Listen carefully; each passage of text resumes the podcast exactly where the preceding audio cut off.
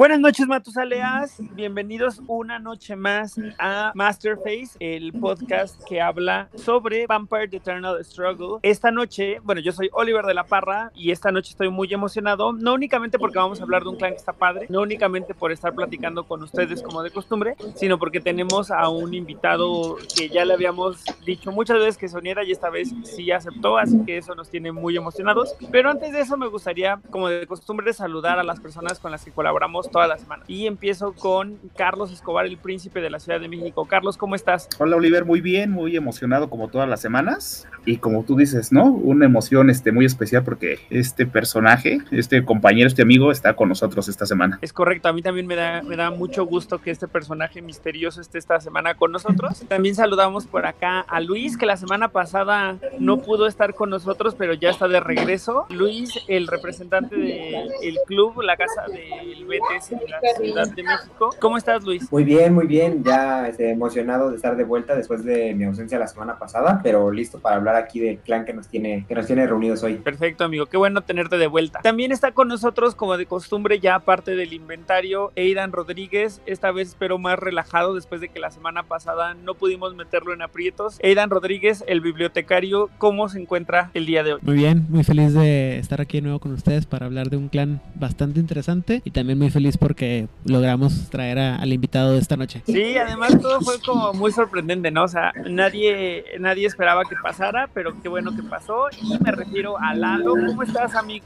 Hola a todos los metos que nos escuchan y a todos mis compañeros aquí que en esta ocasión tuve la oportunidad de, de presentarme a gran programa de Masterface. Ya le traía ganas desde hace un rato, pero no habíamos podido con- coincidir y bueno, afortunadamente hoy estoy aquí con ustedes acompañándoles. Muchas gracias por la invitación y este pues bueno, pues aquí estamos. Muchas gracias, amigo. Para los que no, bueno, dudo que alguien no ubique a Lalo porque Lalo es muy activo en la comunidad, pero lo que sí estaría muy bueno es que Lalo nos cuente un poquito, bueno, ustedes sepan y que Lalo nos cuente, tiene un papel muy importante en Betes porque él es el que arma todas estas infografías, él es el que recopila la- los clanes por, eh, por expansión y nos los presenta así súper padres. Él, él armó como todas estas biografías también de repente de algunos vampiros específicos, como yo recuerdo perfecto la de Madame Guy. Lalo, ¿por qué no nos cuentas un poquito de, de esta labor que tú haces para Betes México?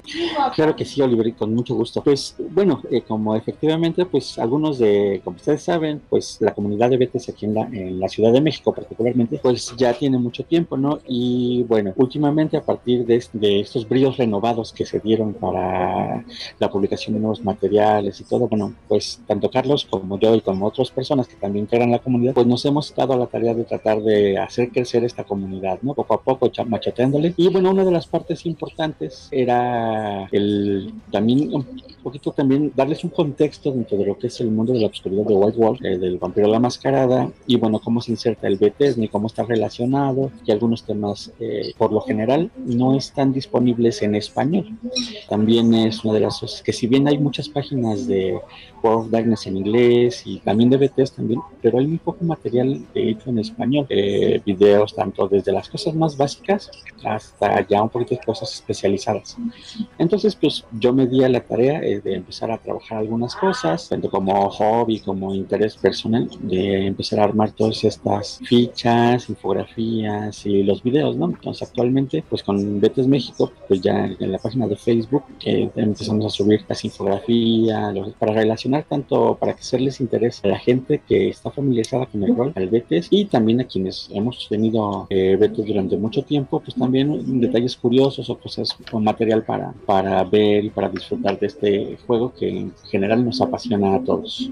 Muchas gracias, Lalo. Y la verdad es que seguro te ubican perfecto de todas las veces que has hecho a los análisis de los decks y que has hecho como estos pequeños como unboxings de, de los decks. Eh, eh, la verdad es un trabajo súper padre y tienes toda la razón. Decir que no hay tanto contenido de Betes en español, pero pues lo padre es que estamos trabajando ya para generarlo, ¿no? Así es, así es, ¿no? Y entonces, pues, y afortunadamente creo que ha, ha estado interesando, entonces nos ha permitido también vincularnos con otras comunidades hispanas también del mundo. Eso ha sido bien padre. Sí, definitivamente lo ha sido.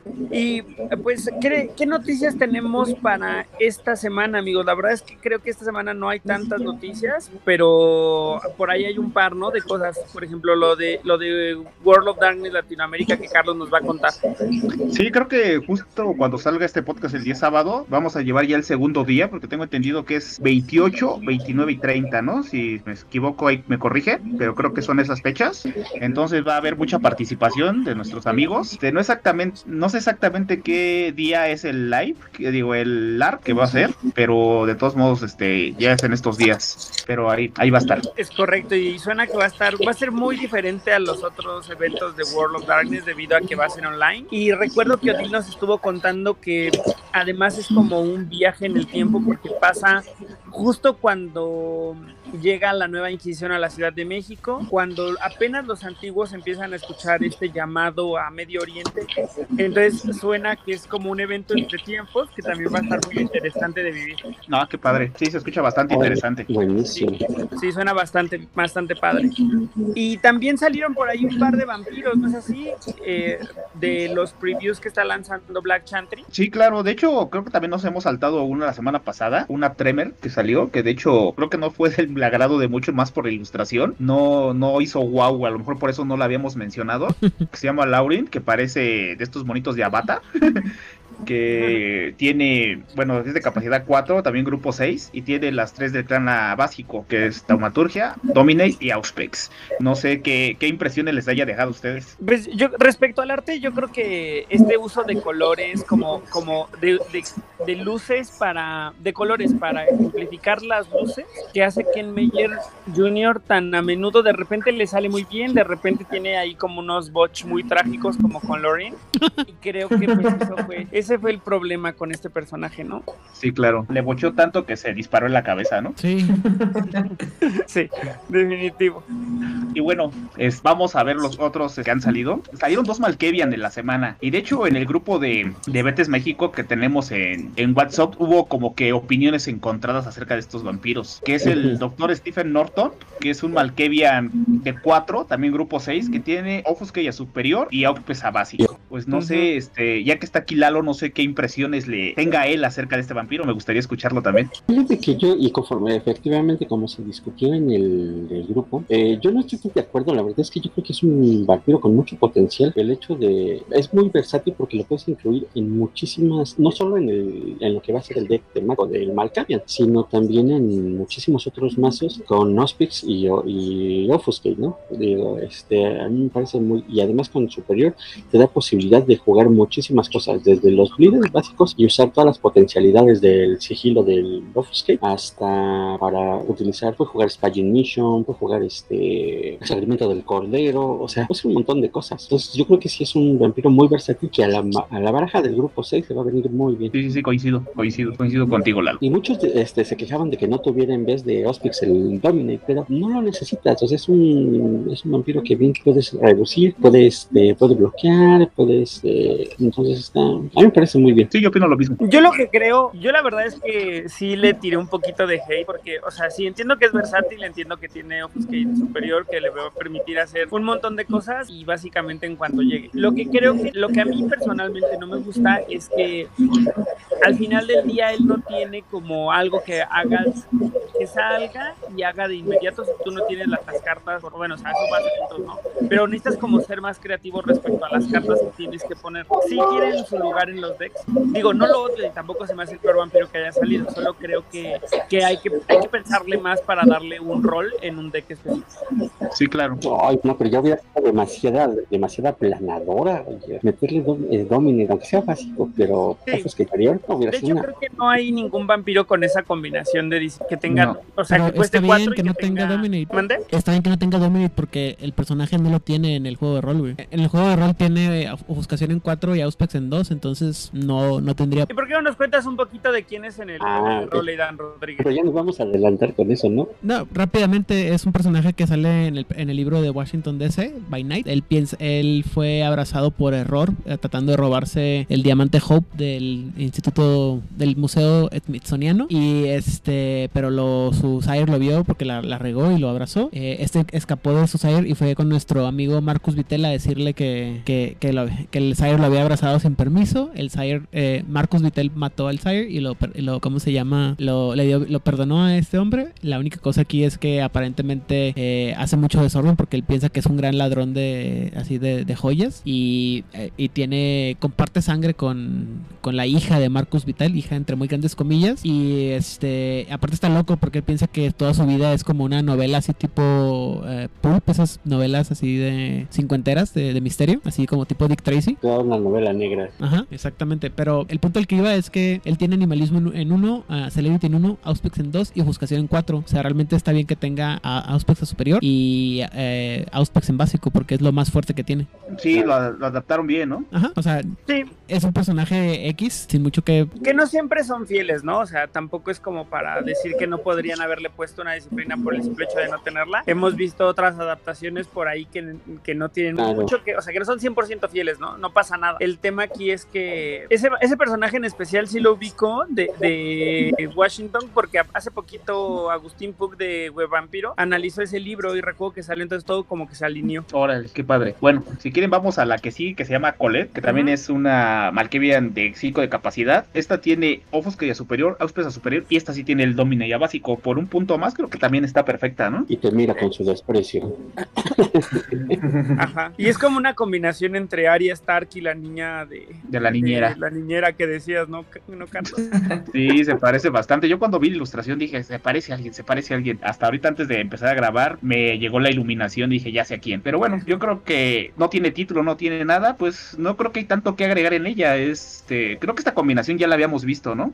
Sí. Sí, ya hay creo que no sé cuántos, pero sí hay bastantitos de estos. Y bueno, eh, vámonos este con el toreador que se llama Okeli. Creo que espero que se pronuncie así porque me imagino que es un nombre africano. Es este príncipe de Cape Town. Tiene presencia superior, fortitude, celerity, autesa básico. Es de 6 de capacidad y también, bueno, grupo 6. Este se me hace interesante. No sé qué opinen. Alguien por ahí en el grupo dijo que este era un Ishtarri eh, oculto ahí. La verdad es que el hecho de que tenga Fortitude se me hace que está padre. Fortitude y Celerity se me hace una gran combinación de disciplina. Sí, sí, sí, sí. Sí, yo lo comenté, dije, es un estar disfrazado ese. A mí no me engañan. Sí, pues hasta es africano y todo. Claro, y debemos recordar que Flavio Goncalves también tiene fortitud, nada más les hago este esa, esa observación Mm. para que piensen lo que puede llegar a hacer con este deck. Se me hace que ya, ya está como claro para dónde van a ir estos nuevos historiadores, ¿no? Es muy probable que veamos a, a un par de ellos con Fortitude. Correcto, pero bueno, esos son los, los vampiros que han salido esta semana y no sé qué, qué otra este, noticia tengamos, porque esta semana creo que tenemos muy pocas, ¿no? Muy pocas, pero igual, ¿sabes qué podríamos mencionar también? Igual y a- a- nada más un poco como para rellenar el tema de las noticias. Hablando de vampiros, hablar del promo que salió en Chapter y Ah, que va a ser claro. un promo que va a Claro, estarse dando sí, sí, sí. eventualmente, ¿no? Sí, y creo que el mejor para hacer los honores eres tú, Oliver, ya que tú es pues, tu especialidad los juegos de mesa. No sé qué opines. Sí, claro, claro sí. Eh, Primero les cuento así como brevemente qué fue Chapters. Chapters fue un, un, un proyecto de Kickstarter para hacer un juego de mesa de vampiro, pero muy inspirado en otros juegos de mesa que tienen este tema como narrativo, con miniaturas, que además se juega como por crónicas. Entonces, en pocas palabras, es una crónica de vampiro, pero en juego de mesa. Y la verdad es que la- la- el proyecto estaba muy ambicioso, tenía miniaturas muy padres, tenía, tenía como este, este tema de respetar el, el feeling del juego de rol, pero llevarlo a una experiencia contenida en una sola caja. Y la verdad es que el proyecto le, le fue muy bien, se fondeó, estuvo todo muy padre. Y como parte de los extras del proyecto estaba esta carta exclusiva de, pues ahora sí que del proyecto, y era un Kaiti que se llama Gabriel Tremblay, que tiene la, que tiene Auspex básico, Potens básico, Protean básico, es Y dice que una vez cada combate, Gabriel puede descartar una carta que requiera una narca para tener más uno de fuerza hasta el final del combate. Por un costo de 4 con menos uno de sigilo. La verdad se me hace un Oh, vampiro súper padre. Sí, bastante. O sea, hasta el uno, hasta el menos uno de sigilo juega a su favor, porque pues obviamente lo que va a hacer es ir a pegarle a la gente, ¿no? Correcto. No, y aparte la combinación, es una combinación matona. Protean Potens. O sea, y de pilón le ponen Auxpex por cualquier cosita, ¿no? Sí, efectivamente, me parece un gran, gran, gran vampiro y además, o sea, la verdad es que no tengo tan clara la sinergia de disciplinas en las cartas de Anarch si, si hay cartas que tengan, por ejemplo, las tres en una sola, ¿no? Pero de que las hay, las hay, y el tema es que aparentemente va a ser un vampiro muy divertido de verlo en mesa, ¿no? Correcto. Sí. Y aparte con esto que, ¿cómo se llama? A los que nos gusta coleccionar este vampiros y todo por, de- por expansión, este es un vampiro que tiene que estar en la colección sí o sí, ¿no? Por tan solo porque va a salir en, en el juego. Porque nos dicen que va a salir después, pero obviamente ya no va a salir con el logo de expansión, por así decirlo, ¿no? Que dice Sí, ya no va a Chapters. decir chapter. Exactamente. Eso le da un Y- saborcito especial. Está triste que en Rivals no hayan sacado igual unos promos de esta manera, o en Vendetta hubiera estado súper bueno verlos, pero bueno. Exactamente. Y pues bueno, ya sin más noticias por el momento, amigos, vamos a pasar a hablar del clan que nos eh, trae, nos reúne esta noche, y me refiero a los Nosferatu Antribu.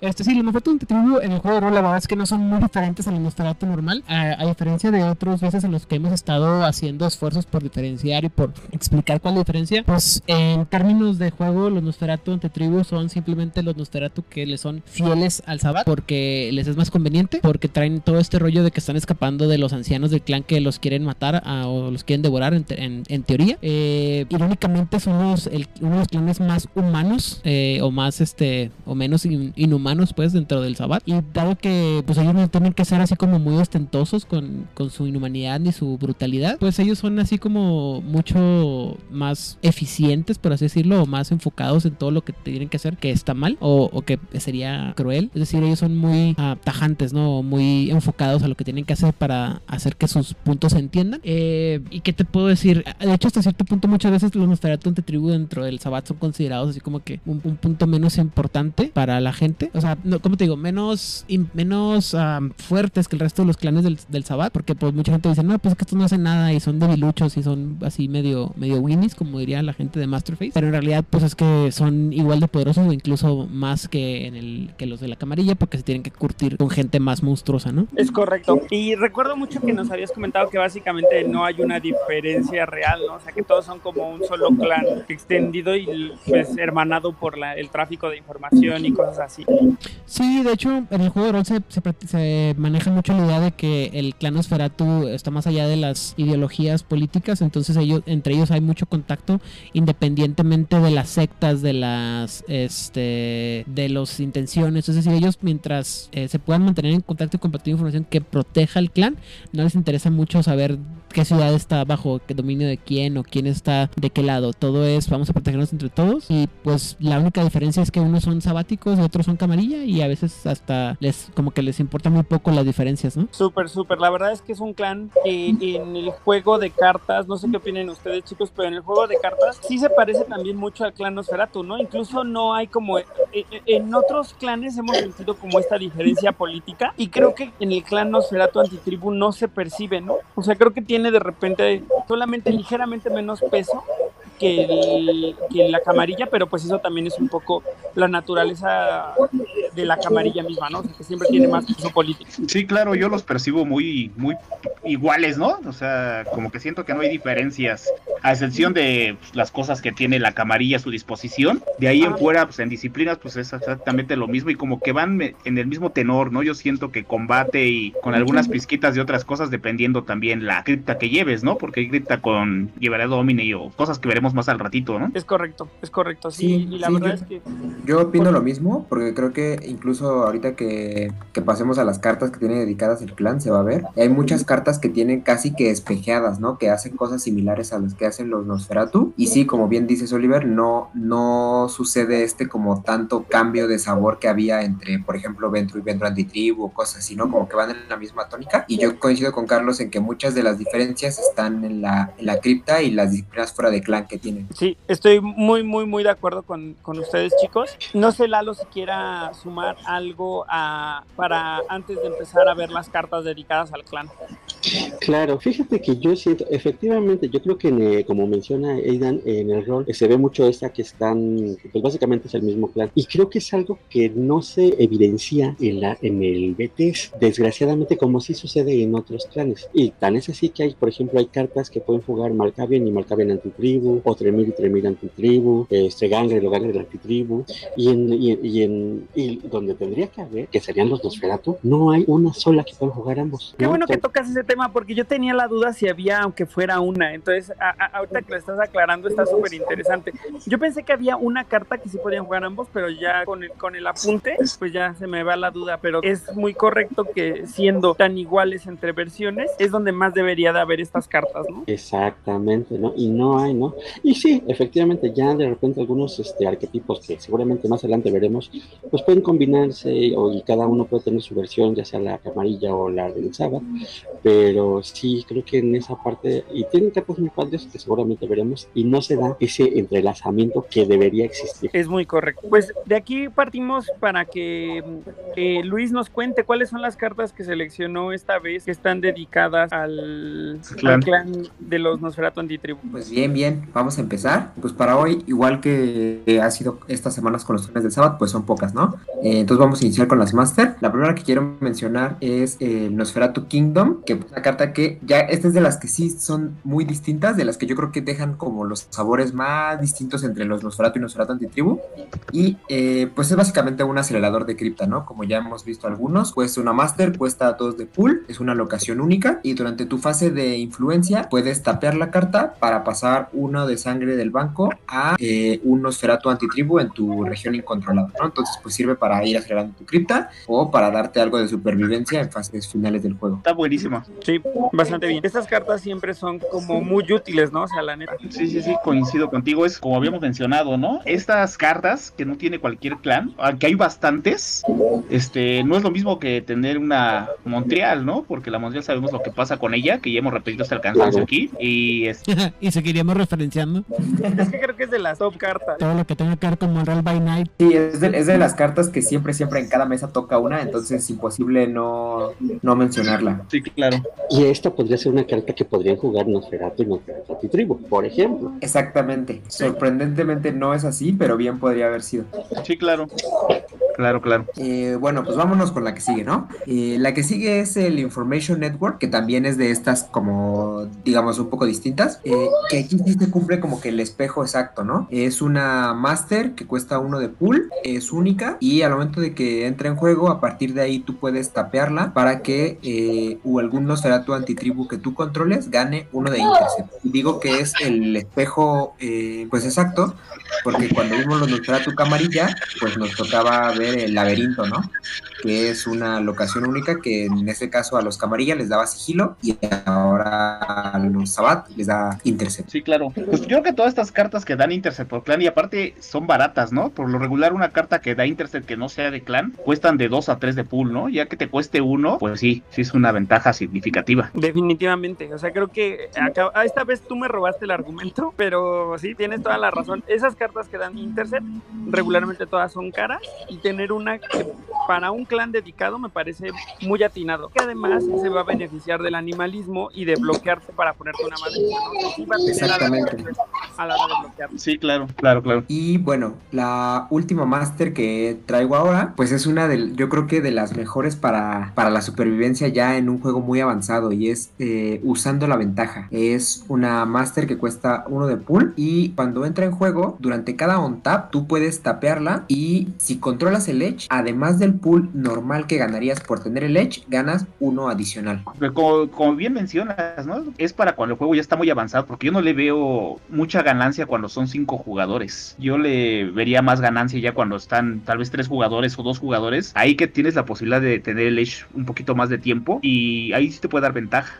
estoy completamente de acuerdo contigo, eh, Carlos. Creo que al final esta carta va a brillar al final del juego. Ya cuando estén dos jugadores, tres, o, dos o tres jugadores, que puedas mantener tener el Edge es cuando realmente le va a sacar jugo. Al principio incluso es muy poco probable que, le, que, que, tenga sentido jugarla, ¿no? Sí, claro. Sí son cartas que son para ver al futuro, ¿no? Tanto como la que juegas ahorita que te permite bajar uno de, de un vampiro en tu región incontrolada como esta. Son cartas que a lo mejor en el momento que las juegas dices, put, sí me va a costar, pero ya tienes que ver más allá, ¿no? Tienes que ir viendo cómo vas a ir desarrollando tu juego y la mesa cómo se va a ir desarrollando, porque te pueden dar, así tal como dice la carta, ¿no? Te pueden dar la ventaja en estas situaciones. Sí, es muy, muy real, es muy cierto y me parece que además es una carta súper táctica. Y pues justamente, digamos, como apoyando esa, con haciendo una sinergia que yo creo que es como muy, eh, muy clara y muy fuerte, traigo las dos acciones que tienen los Nosferatu Antitribu de manera exclusiva. Una de ellas es el eh, Vermin Channel, que es una acción que cuesta uno de sangre y es blidear, pero eh, a tres de sigilo. Esa carta yo creo que de entrada de repente dices, eh, como para qué, ¿no? Pero si consideras que, que es una cripta que tiene mucho dominate. Exactamente, exactamente. Sí, porque vas a tres y la modificas con un este conditioning, entonces no, ya estamos hablando de otras cosas, ¿no? Sí, claro. Ya iban cuatro y si una de esas juegas un Command de Beast. Además tampoco está limitado a los más blitz que puedan tener los vampiros, ¿no? O sea, que, lo- que los traigan naturalmente. Entonces, pues, eh, así como sola de repente parece medio, X, pero creo que de repente puede volverse una carta muy poderosa con los vampiros correctos. Correcto. Justamente. Y no solamente con la cripta correcta, sino también yo creo que en combinación de esta carta que voy a mencionar ahora, que es el Inside Dirt o como la, que será como la mugre interna, ¿no? Como la, como esta información de adentro. Eh, y lo que haces es que tú declaras la acción, quemas el Edge y como acción directa puedes o quemar dos de sangre de un vampiro controlado por cualquier otro Metúsala o directamente que tu presa queme dos de pool. Entonces aquí está esta sinergia porque tú usas primero el Vermin Channel para pasar un bleed a más 3 de sigilo, que ya de entrada con eso es bastante difícil que, que sea bloqueado. Si a eso le sumas que, que los Nosferatu tienen Offuscate, y una vez que ya pasó el bleed que conseguiste eh, el Edge, pues entonces ahora sí va el Inside Dirt y va un, un bleed, ¿no? O incluso si tenemos una cripta que puede hacer multiacción, pues entonces primero tiro el bleed y luego quemo el edge. Tiro el bleed y quemo el edge y así me la puedo ir pasando con distintos vampiros para generar mucha, mucho, mucho daño en un solo turno. Bastante, ¿no? Y con dos minions, está bien loco. Sí, sí, me gusta mucho este juego que hacen de repente los, los Nosferatu Antitribu con el Edge. ¿eh? Estas cartas le dan un saborcito especial a la clan. Sí, sí, sí, sí. Y esa es de danza macabra de la, de la expansión que se imprime, ¿eh? O sea, es una Sí. carta que está a la disposición de todo el mundo. Nada más Exactamente. entras a, a Vicky Ain y la descargas. O sea, no tienes que ni que esforzarte en conseguirle. Es una carta muy buena. Sí, sí, sí. Y además, eh, obviamente no me ha tocado verla en acción, pero me gustaría mucho ver a cómo cambia, ¿no? El, el, el juego. Sí, Porque claro. seguramente de- de- es un game changer importante. Sí, me recuerda mucho a la carta de Serpentis, ¿no? A la Entrance. Sí, justamente. Exactamente. Pero esta está, creo que mejor, porque esta, o decides causarle daño al vampiro, quemarle dos de sangre, o a tu presa. Porque ya en un juego avanzado igual puedes no dejar. tener ninguna disciplina inferior. Exactamente. Es, es que justo tiene esa flexibilidad de que, por ejemplo, además sobre todo para un clan como los Nosferatu, ¿no? Que no nada más tienen decks capaces de lidiar con el Offuscate y con las criptas que tienen para disciplinas modificadoras, sino que además también es un clan que pega y pega muy fuerte, ¿no? Que también puede tener muchos decks de rush. Entonces, muchas veces cuando el, eh, te quedas con que eh, al- alguien al quien vas a golpear tiene mucha prevención o cosas por el estilo, que a lo mejor lleva Flesh of Marvel o esa clase de cosas, pues entonces primero empiezas a quemarle la sangre y luego ya vas y sabes que con el golpe único que vaya a entrar, con ese se va a ir a torpo. Sí, justamente, te hace ser muy estratega esta carta, ¿no? Así Sí, es. sí, sí. Y, y la verdad es que también no es un poco súper probado, ¿no? Porque al final del día, la, el enticement lo hemos visto cómo funciona y funciona muy bien. Entonces, que esto además te permita hacer eh, eh, quemar sangre, me parece que tiene la flexibilidad correcta para darle, para que los Nosferatu hagan lo que tienen que hacer. Claro, imagina un juego avanzado cuando ya todos los vampiros tienen poca sangre y que le quemes dos, puedes dejar sin una acción vital al jugador. Una acción que estaba destinado él a elaborar con este vampiro. Tal vez un deck de combate que con dos sabemos que te puede ir a rushear y puede llenarse con texto vitae. Entonces ahí le estás prohibiendo que haga eso, ¿no? Un ejemplo, no pueden ser también votaciones, no se lo dejas sin sangre, entonces imposibilitas que haga su votación. Sí se me hace muy, muy este, flexible la carta, vaya. Sí, sí, y sorprendente, ¿no? Porque también en una de esas no esperas que te, que te hagan eso. Sí, como las cerraduras de Potens, ¿no? Que también se me hace algo parecido. Sí, justo como las cerraduras de poder. Todos hemos tenido ese turno perfecto que se ve arruinado por una herradurazo que nunca viste venir. Exactamente.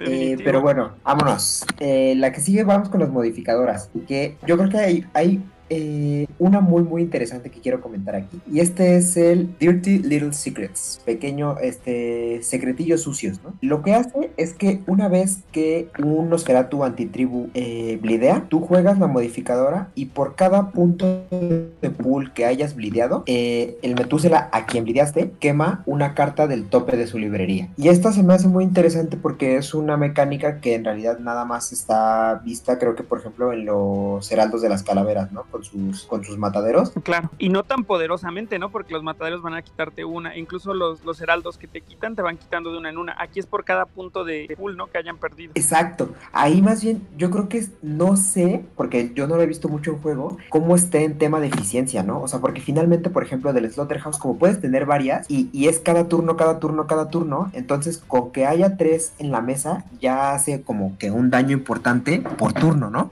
Pero en esta, justamente yo creo que es eh, o sea, te obliga a llevar muchas más, o sea, ocupa más espacio en tu deck, pero con una cripta adecuada puedes llegar a quemar una cantidad de cartas también insana, ¿no? Que, que hemos La visto que en unos juegos avanzados hacen daño. Sí, sí, sí. La cosa también, y esto sí, desde la experiencia de los heraldos de las calaveras, es que hacer ese tipo de cosas de repente no te da ningún beneficio, ¿eh? Nada más es como para negociar o para hacer el mal porque eres evil, o sea, evil player, porque la realidad es que carta regularmente no, el beneficio no está calculado, ¿no? Igual puedes quitar algo que te, que sí está chido que se lo quites porque le iba a dar el gane, que le mueves la mano, entonces es complicado, pero el efecto se ve impresionante, eso sí. Sí, yo creo que aquí, por ejemplo, para los que eh, los que se están apenas adentrando en el juego o que vienen y comparan con otros juegos de cartas, aquí sí, por ejemplo, en el BDS no sucede como sucede, por ejemplo, en el Magic, que una estrategia o una win condition es acabar con el deck de tu oponente, ¿no? O sea, aquí no sucede. Y yo creo que esa es la principal diferencia entre esta carta y la carta de los heraldos de las calaveras, que los heraldos de las calaveras tienen muchísimas herramientas para hacer una pared eficiente y lo vimos mucho durante los torneos que acabamos de tener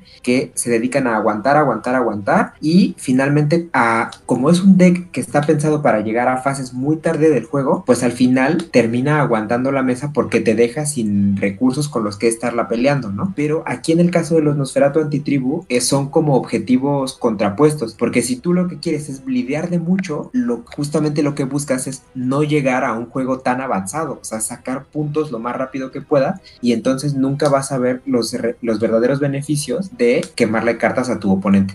Te digo que es como medio al azar, ¿no? En una de esas le das un arco en investigation y ahora sí ya no pasó nada, ¿no? Ya. Sí. O le quitas algún máster que nada más trae una copia. O sea, es, es muy azaroso. Y también el, el tema con esta carta es que no se presta a la negociación como las Slaughterhouse, ¿no? Porque con los Slaughterhouse puedes llegar a decir, a ver, ¿qué me das por no girar mis mataderos? Exacto, sí, sí, Sí. sí. Contrario a esta. Lalo, ¿tú has visto esta carta? Sí, sí la he usado, sí la, yo la traía en un mazo precisamente de Nosferatu Antitribu de Blitz, con así como la combinación que, que hemos estado revisando con es- pero no me funciona porque la capacidad de los Nosferatu no es tanta de sangrado.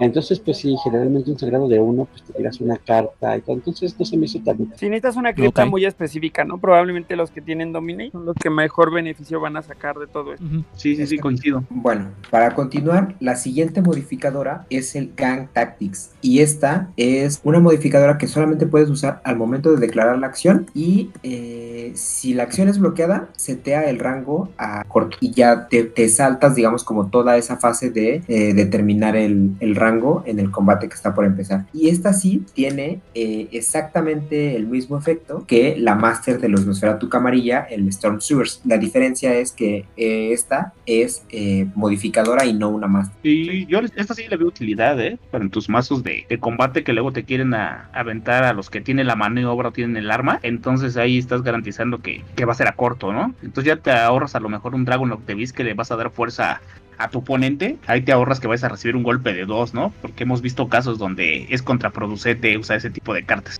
Sí, sí, sí, me parece, o sea, me gusta más el Master porque está ahí permanentemente, pero esta te puede dar la sorpresa, ¿no? Exactamente. Además la ilustración está bien padre, acaba de Sí, recalcar. sí, está Sí. muy padre. ¿Qué más tenemos, Y- amigo? Y bueno, la última que traigo esta semana es el Courier, que es el aliado de los Nosferatu Antitribu. Y yo creo que puede ser un aliado bastante flexible, dependiendo cómo se use. Entonces, eh, vamos a verla. Cuesta 2 de sangre jugarlo. Eh, es un mortal con 1 de vida, 0 de fuerza y 1 de bleed, lo cual es importante para, para muchos aliados, ¿no? Hace la diferencia. Y el Courier tiene menos 1 de intercept cuando intenta bloquear vampiros, pero lo que puede hacer es que cuando uno de tus minions blidea exitosamente, tú puedes ver la carta del tope de la librería, pues del Metúsela que blideaste, y si quieres puedes tapear al courier para eh, descartar esa carta. Que yo creo que aquí me parece, por ejemplo, mucho más útil que la modificadora. De entrada porque es tener algo en mesa que con ese uno de Blitz sabes que puede generar alguna molestia. Y en segundo lugar, te deja ver la carta, ¿no? O sea, no es como el Deep Little Secrets que simplemente las quemas y que, o sea, como que no hay tanto ahí ver la estrategia, ¿no? O sea, incluso el courier se puede prestar a mucho más negociación porque tú alcanzas a ver la carta y entonces ya te pones ahí como que, a ver, esta carta es importante para ti, ¿no? ¿Qué me das o qué, qué gano yo por no girar mi courier y por no quemártela y por dejar que llegue a tu mano? Sí, claro, es como menciona Oliver, ¿no? Ya te da un poco más de negociación, ¿no? Ya no es tanto así de que lo voy a hacer porque el, mi modificadora la tengo en la mano y la quiero usar, sino aquí sí te da un poquito más de esa estrategia de la que, de la que él menciona. A mí me gusta más, yo metería mejor unos de estos porque pues, te puede hacer el mismo efecto, porque eres selectivo en lo que vas a descartar. Sí, Exacto. además también está súper bueno que no sean únicos, ¿no? Y que pueden meterte un poco el miedo de me va a blidear o va a usar su habilidad, entonces presiona para que tomen decisiones.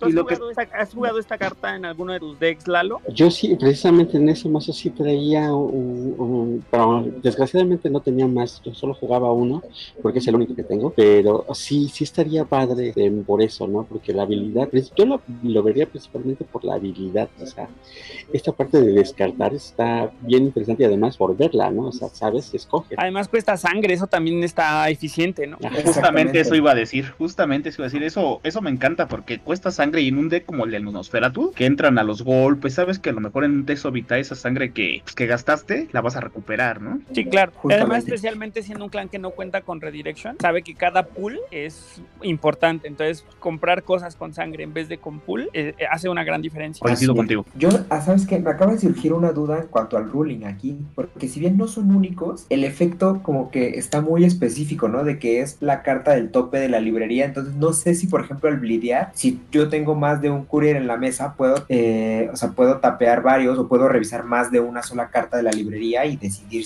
cuántas quemo. Ok, te, te voy a responder. Este, cuando tú, es por ejemplo los efectos, ¿no? Del on tap, que uno elige cómo los acomoda, ¿no? Cuando hay varios efectos en el on tap. Cuando tú blideas, eh, pasa exactamente lo mismo. ¿Por qué? Porque aquí no te está limitando que puedes usar solamente uno por bleed. Entonces, como dicen, si no está prohibido, está permitido. Entonces, lo que vas a hacer después de tu bleed, tapeas un courier y vas a descartar esa y decides. A lo mejor ya no necesitas tapar los demás porque la que tienes no la quieres descartar. Entonces, sería ilógico volver a tapar otro para ver la misma, ¿no? Si me entiendes? Entonces, Claro, claro. el primero, descartas esa y si te conviene, bueno, la ves y si te conviene, descartas. Entonces, ah, pues ahora voy a tapear el otro para que vea la que sigue. O sea, ya depende mucho de pues de lo que estés viendo, ¿no? Pero sí, sí se puede hacer porque no lo prohíbe, no te dice que solamente puedes tapear uno durante un blitz. Ah, ok. Muchas excelente. gracias por la aclaración. De estas, pues, ¿cuál es la que más les gustó, amigos?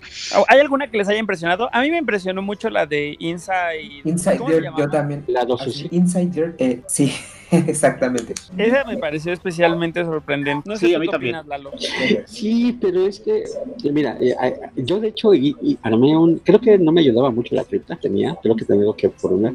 Yo de hecho que- quise armar un mazo efectivamente con Vermir Chale e Insandirti, este, pero el detalle es que tienes que tener muchos vampiros para que funcione. Estaba pensando en hacer una versión con abrazos de estos, entonces a lo mejor podría ser interesante y con velos a lo mejor podría funcionar más, pero es que sí, por ejemplo, a menos de que tuvieras un, un mazo multiacción, pues te va a ser demasiado tardado. Es, o sea, la idea de la carta se me hace muy, muy padre, a mí me encantó, pero ya en la práctica, puesta en práctica, eh, necesitan darse ciertas condiciones. Mm, Yo lo usaría con los que tienen Fortitude, que por lo regular son del grupo 3 y 4, Sí. ya más adelantito veremos cuántos hay, pero yo creo que con esa cripta puede funcionar muy bien. A lo mejor no abusar de ellas, ¿no? Hacer como los entracement, que metes cuatro, así como que para dar la sorpresa, ¿no? A lo mejor vas, rusheas a uno, te levantas, blideas, o sea, como que llevar algo más toolbox. Yo creo que puede funcionar sin enfocarnos y sin abusar tanto de la carta. Creo que sí puede dar así como que la sorpresilla o el empuje final, ¿no? Cuando ya todo el mundo esté en la mesa esperando deflectarte porque se quedó alguien enderezado a hacer esto, pues te puede hacer ganar varias cosas. Sí, creo que, creo que el tema aquí es que la carta se vuelve muchísimo más padre y muchísimo más peligrosa si consideras la multiacción. Exacto. Claro, pero efectivamente, o sea, ya es una construcción específica para jugar esa carta, ¿no? Entonces, sí, efectivamente. Y yo creo que ese es el, a mí particularmente, con estas cartas de los Nosferatu, antitribu, creo que están padres, a mí me gustan mucho, pero creo que tienen un cierto dejo de que se complica más a diferencia de, de cartas de otros clanes.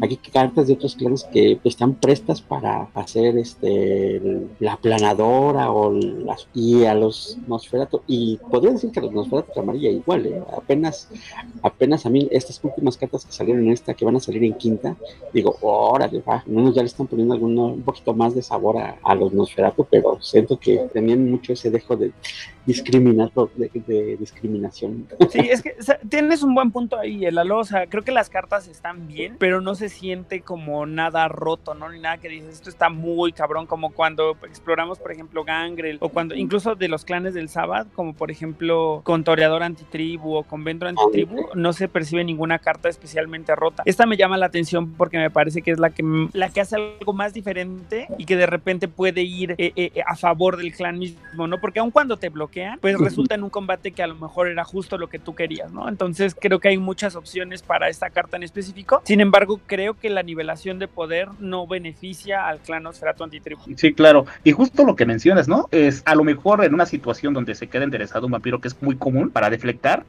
tal vez lo estás forzando a que te bloquee, que es lo que mencionas también. Porque dice, me quema dos de pulse y a lo mejor ya estamos en el juego medio, juego final, donde ya todo el mundo está escaseando de pool. Estás forzando a que el vampiro que se quedó para redirigirte se vea forzado a pelear contigo. Sí, sí, y eso, o sea, es que creo que tiene esta doble utilidad, ¿no? Que de repente puedes, puedes tener el efecto que se me hace bastante poderoso o puedes tener el combate resultado de que alguien decida mejor no, pero es una toma de decisiones importante porque en una de esas terminas en torpor. Correcto. A menos, claro, que te topes con algo que sea más poderoso que tú y pues ahí. sí. Pero siento que todo lo que están haciendo ustedes es muy coherente con lo del clan, lo, el, el, la ambientación del, del, clan en el juego de rol, ¿no? O sea, los Nosferatu nunca sabes dónde te van a atacar ni cómo te van a atacar y te fuerzan a posiciones que les convienen a ellos y realmente muchas veces lo único que le puede ganar a un Nosferatu es un Nosferatu más viejo, ¿no? Sí, es que creo que lo, lo aterrizas de una manera muy interesante, o sea, el, el clan es lo que hace, te fuerza, te fuerza a tomar decisiones y que muy probablemente ellos ya tienen controladas, ¿no? O sea, ya, ya están viendo más adelante qué es lo que vas a, a, a, o sea, mejor dicho, si tú decides A, ellos ya pensaron en B, y si tú decides C, ellos ya pensaron en D, entonces creo que eso de repente está padre, pero el tema aquí siempre es el outcome, ¿no? Si, si el outcome va a ser combate, pues tienen que estar bien seguros de que ellos tienen el upper hand en el combate, porque claro. si, si no, pues igual eh, al, el resultado final va a ser contraproducente para nuestros amigos los Nosferatu. Efectivamente. Y, es, y por lo que veo es un, es un deck muy, o sea, muy, muy táctico, ¿no? Tienes que saber exactamente lo que vas a hacer y lo que te vas a arriesgar, porque de otra manera tú solo te echas la, la soga al cuello, ¿no? Y tienes que sumar una variable ahí. ¿Qué vas a hacer? ¿Cómo lo vas a hacer? ¿Y a quién? Exacto. Porque de repente puedes agarrar a un vampiro ahí descuidado al que sí vas a mandar a torpor, o tienes enfrente a Madame Gil que tú piensas que te iba a blidear y te pone una madriza y te arranca los brazos. Exactamente. Como suele hacer Madame Gil. Así es. Aquí hemos hablado más de Madame Gil arrancando brazos, yo creo que de otros vampiros que, que en teoría lo pueden hacer también muy bien. Es que somos fans y después de quedar la impresión de ver a Oliver riendo maquiavélicamente después de hacer eso, entonces sí te queda como un trauma recurrente, entonces tienes que mencionarlo como, como terapia, ¿no? Yo creo también. Ajá, tienes que sacarlo para irlo superando, ¿no? Pero la verdad es que yo no recuerdo que haya pasado. No recuerdo haber reído maquiavélicamente, seguro puse cara un poco como de, ay, qué triste. Levanten la mano aquí los que sientan a, los que hayan sido atacados personalmente por Madame Gil. No me estás viendo, pero también hay una lágrima en mi mejilla. Sí, sí, sí. Hasta a mí me ha atacado Madame Gil. Este es el espacio seguro en el que lo comentamos con quien más confianza tenemos. Exactamente, pero bueno. Bien, ¿qué les parece si pasamos entonces ya a revisar la cripta? A menos de que haya algo que quieran comentar, Lalo o Luis o quien quiera respecto a estas cartas. No, yo digo que vayamos con la cripta. Sí, dale. Dale, dale. Vale. Esta vez vamos a manejarlo de la manera tradicional porque creo que aquí está muy padre cómo, cómo, han, cómo se hicieron los clústeres de, de vampiros por disciplinas fuera del clan.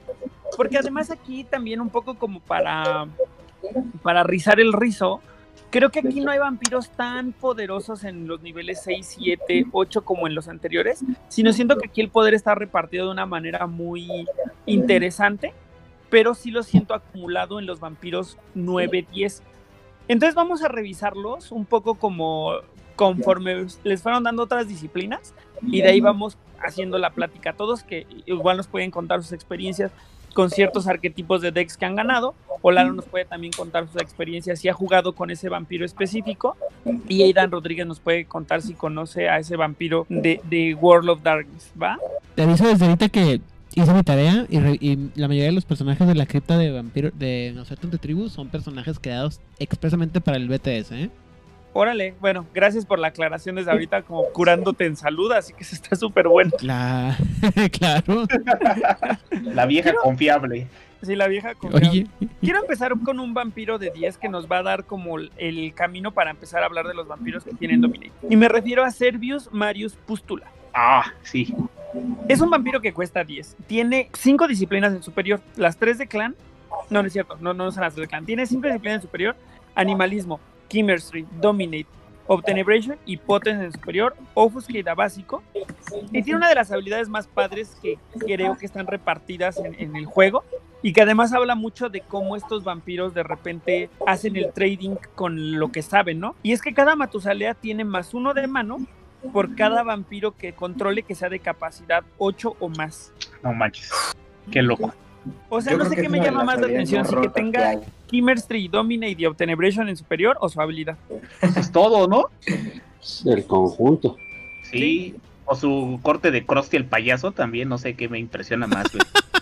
Y este vampiro es conocido como el payasito, ya no me acordaba. Sí, sí, sí. Justamente. fíjate que curiosamente escogiste un personaje que me llamó mucha atención ayer que estaba revisando la cripta porque es un personaje que tiene muchas cosas muy interesantes. Primero que nada es discípulo de Tanit Pal Sahar, pero que es una infernalista de Dark Ages Vampire muy interesante, que es así como que el enemigo de todo lo, lo que es este, de todo lo bueno y lo, lo santo en, en Dark Ages Vampire. ¿Me repites el nombre, amigo, porfa? Eh, Tanit Sahar. Ah, ok. ¿De qué, ¿De qué clan es ese personaje? Porque la verdad no me suena.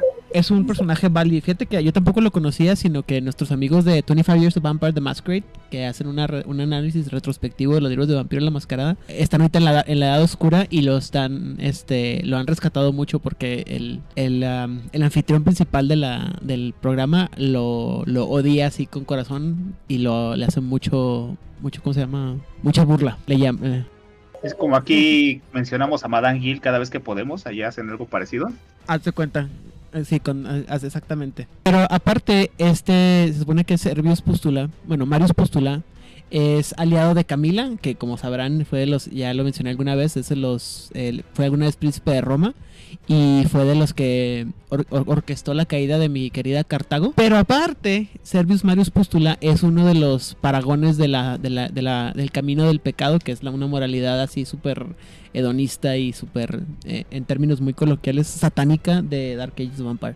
¿Y cómo piensas tú que, o sea, cómo piensas tú que esto que nos acabas de contar está relacionado con este tema de que cada vampiro de capacidad mayor a 7 te da una carta más? O sea, es como, como porque, ajá, Creo que, que es notable porque es que él, él- él era un, un vampiro, ¿cómo se llama? O como lo entiendo yo, él, era un él- él era un, ¿cómo se llama estas personas? Un reclutador para la, para la Mm. causa romana, ¿me explico? O sea, era un como diplomata que buscaba aliados y ayudaba a, a que la gente se uniera a la, a la causa de Roma.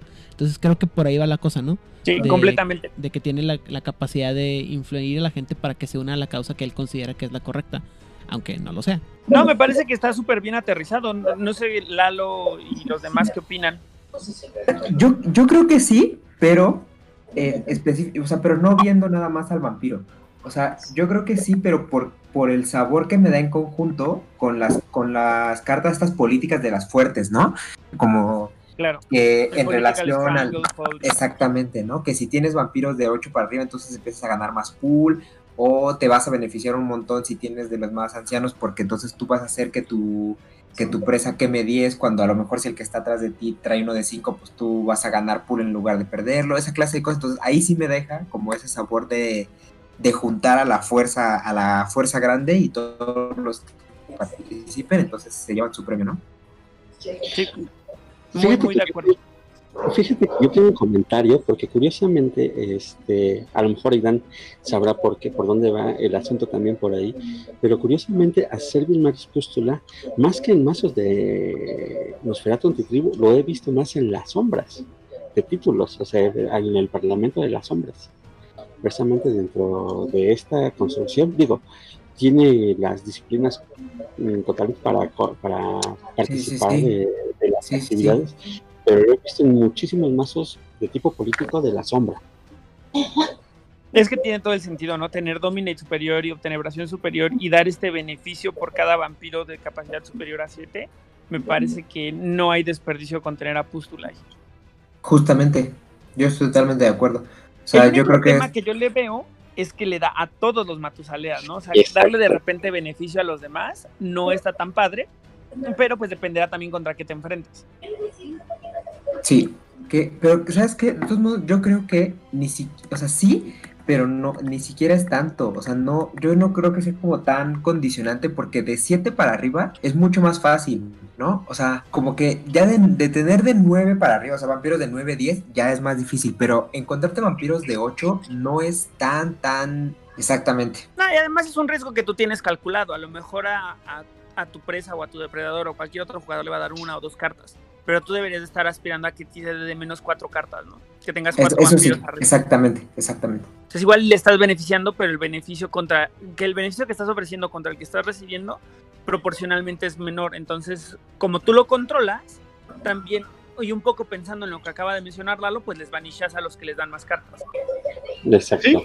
Fíjate que no tengo respuesta para tu pregunta, Lalo, pero supongo que tiene que ver más con la biografía más a profundidad del, personaje, que no tuve la oportunidad de, de leer pero a lo mejor como es todo eso de, su, su presencia en Roma y en la época, insisto, de Camila y todo el Senado romano de las sombras, a lo mejor por ahí va la cosa, ¿no? De, que estaba muy metido en la política romana de la época importante de Roma, ¿no? Está muy interesante. Me lo dejo de tarea, ¿qué te parece? te digo, porque sí, yo lo he visto en muchísimos más de la sombra políticos más que en, eh, si acaso he visto, lo he visto en uno, en dos este, arquetipos de Nosferatu. Es que yo creo que terminas desperdiciando disciplinas, ¿no, Lalo? Terminarías desperdiciando un poco la tenebración y el dominate si no estás llevando una cripta que haga sinergia con eso. Y creo que con mucha tenebración no hay tanto, entonces se siente mucho más natural ponerlo con, la sombra. Tiene las tres, incluso jugarlo con, con Meira, que tiene también quimerismo, ¿no? Entonces, igual ahí también hay otras opciones interesantes. Sí, yo creo que va más por el lado de las disciplinas, ¿no? Completamente de acuerdo. Pues vamos a avanzar, amigos, porque me gustaría que hablemos de un vampiro también clásico. Creo que Carlos no me va a dejar mentir cuando platicamos sobre Kailean como uno de los vampiros a los que más nos tocó enfrentarnos. Lean es el arzobispo de Detroit. Tiene las tres de clan superior, tiene presencia en superior y también tiene dominate, pero esta vez en básico. Y tiene una de las habilidades que creo que se sienten mm, más poderosas en términos de pelear, ¿no? Dice que si Kailean eh, eh, entra en combate, cada round de combate, antes de que el rango sea determinado, él escoge el rango para ese round. Punto. Creo que es la mejor habilidad de combate. Sí. Sí. Me parece, estoy muy tentado a estar completamente de acuerdo contigo sin pensarlo mucho, pero es que obedece exactamente a lo que tú quieras hacer, ¿no? De repente si traes la, una moto, de lejos, si traes madrazos, de cerca, o sea, creo que estoy, de acuerdo en pensar que es una habilidad muy, muy, muy opresiva contra lo que sea que te estés enfrentando. No, y aparte ese presence, presence a superior, o sea, si no quieres combatir y quieres jugar a presence, entonces los seteo de largo, pues me invito los inmortal y te acabo combate, nada más me, quedas viendo de lejos. Sí, con sí. Estoy completamente de acuerdo contigo en que tiene la flexibilidad de ir a pegarles con presencia, digo, con potencia animalismo, o de no hacerlo con presencia. O con un este sniper y trampa. Clásico. o sea, cada round de lejos, de lejos, de lejos, lo llevas. Sí, y además tiene el, sigilo como para hacer un un, un disguised weapon y ponerse lo que se le ocurra y, mandarte a torpor. Exacto. Es un gran vampiro. No sé, eh, este, si. Supongo que este no existe, ¿verdad, amigo? Es correcto. Es, eh, aparte del hecho de que es de Detroit, eh, bueno, el arzobispo de Detroit no se menciona en los libros de Detroit más allá del hecho. O sea, es un personaje creado para, para, para BTS. ¿Y este vampiro te ha tocado verlo en mesa, Lalo? Uy, sí, no, no, no. Ese es un clásico de, de Nosferatu tribu de combate. O sea, eso es básico. O sea, es la en muchos la estrella, ¿eh? O sea, por esa habilidad. O sea, y con el, como bien decía Carlos del sniper, no, no manches, Sí. sniper y trampa. Y como menciona Luis, no es un clásico, realmente creo que sí es un clásico. Una trampa, un sniper y Kailean. Así es. Bien, pues como le estábamos, es- como pueden ver, estamos hablando de vampiros que tienen Dominate. Entonces hay otro por acá que también tiene Dominate, pero es mucho más, o sea, ligeramente más barato. Este me parece que solamente salió en Danza Macabra, pero sí me gustaría que lo platiquemos porque se me hace que tiene mucho, que está muy, muy padre.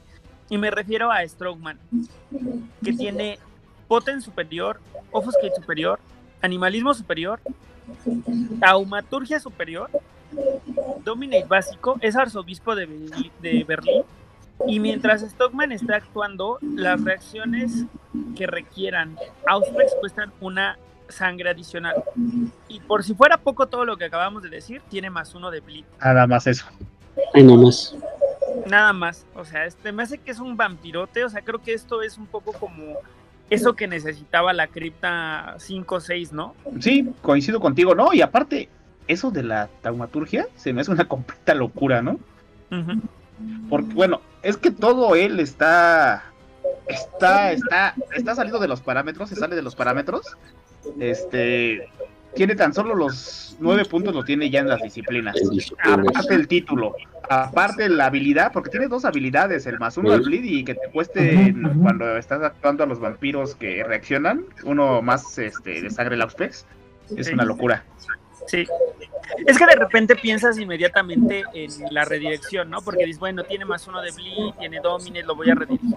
Pero desde el simple hecho de jugar unos Enhancements para tratar de bloquearlo cuando vaya a tomar N acción, ya te está costando una sangre. Y de repente los bloqueadores, y ustedes que juegan con paredes lo saben, tienen que administrar muy bien su sangre porque es, van a estar ahí parados mucho tiempo, ¿no? Entonces, que te lleguen vampiros como este, que te saca de la jugada, porque ahora de repente las cosas que no te costaban, sí te cuestan, te vuelve muy complicado. Sí, claro, te va. Es que desde que te cuesta los ojos de Argus, ya es una cosa que pone muchas trabas a, a la gente que está paredeando. Completamente de acuerdo contigo. Y ahora no una me... ilustración bien padre, ¿eh?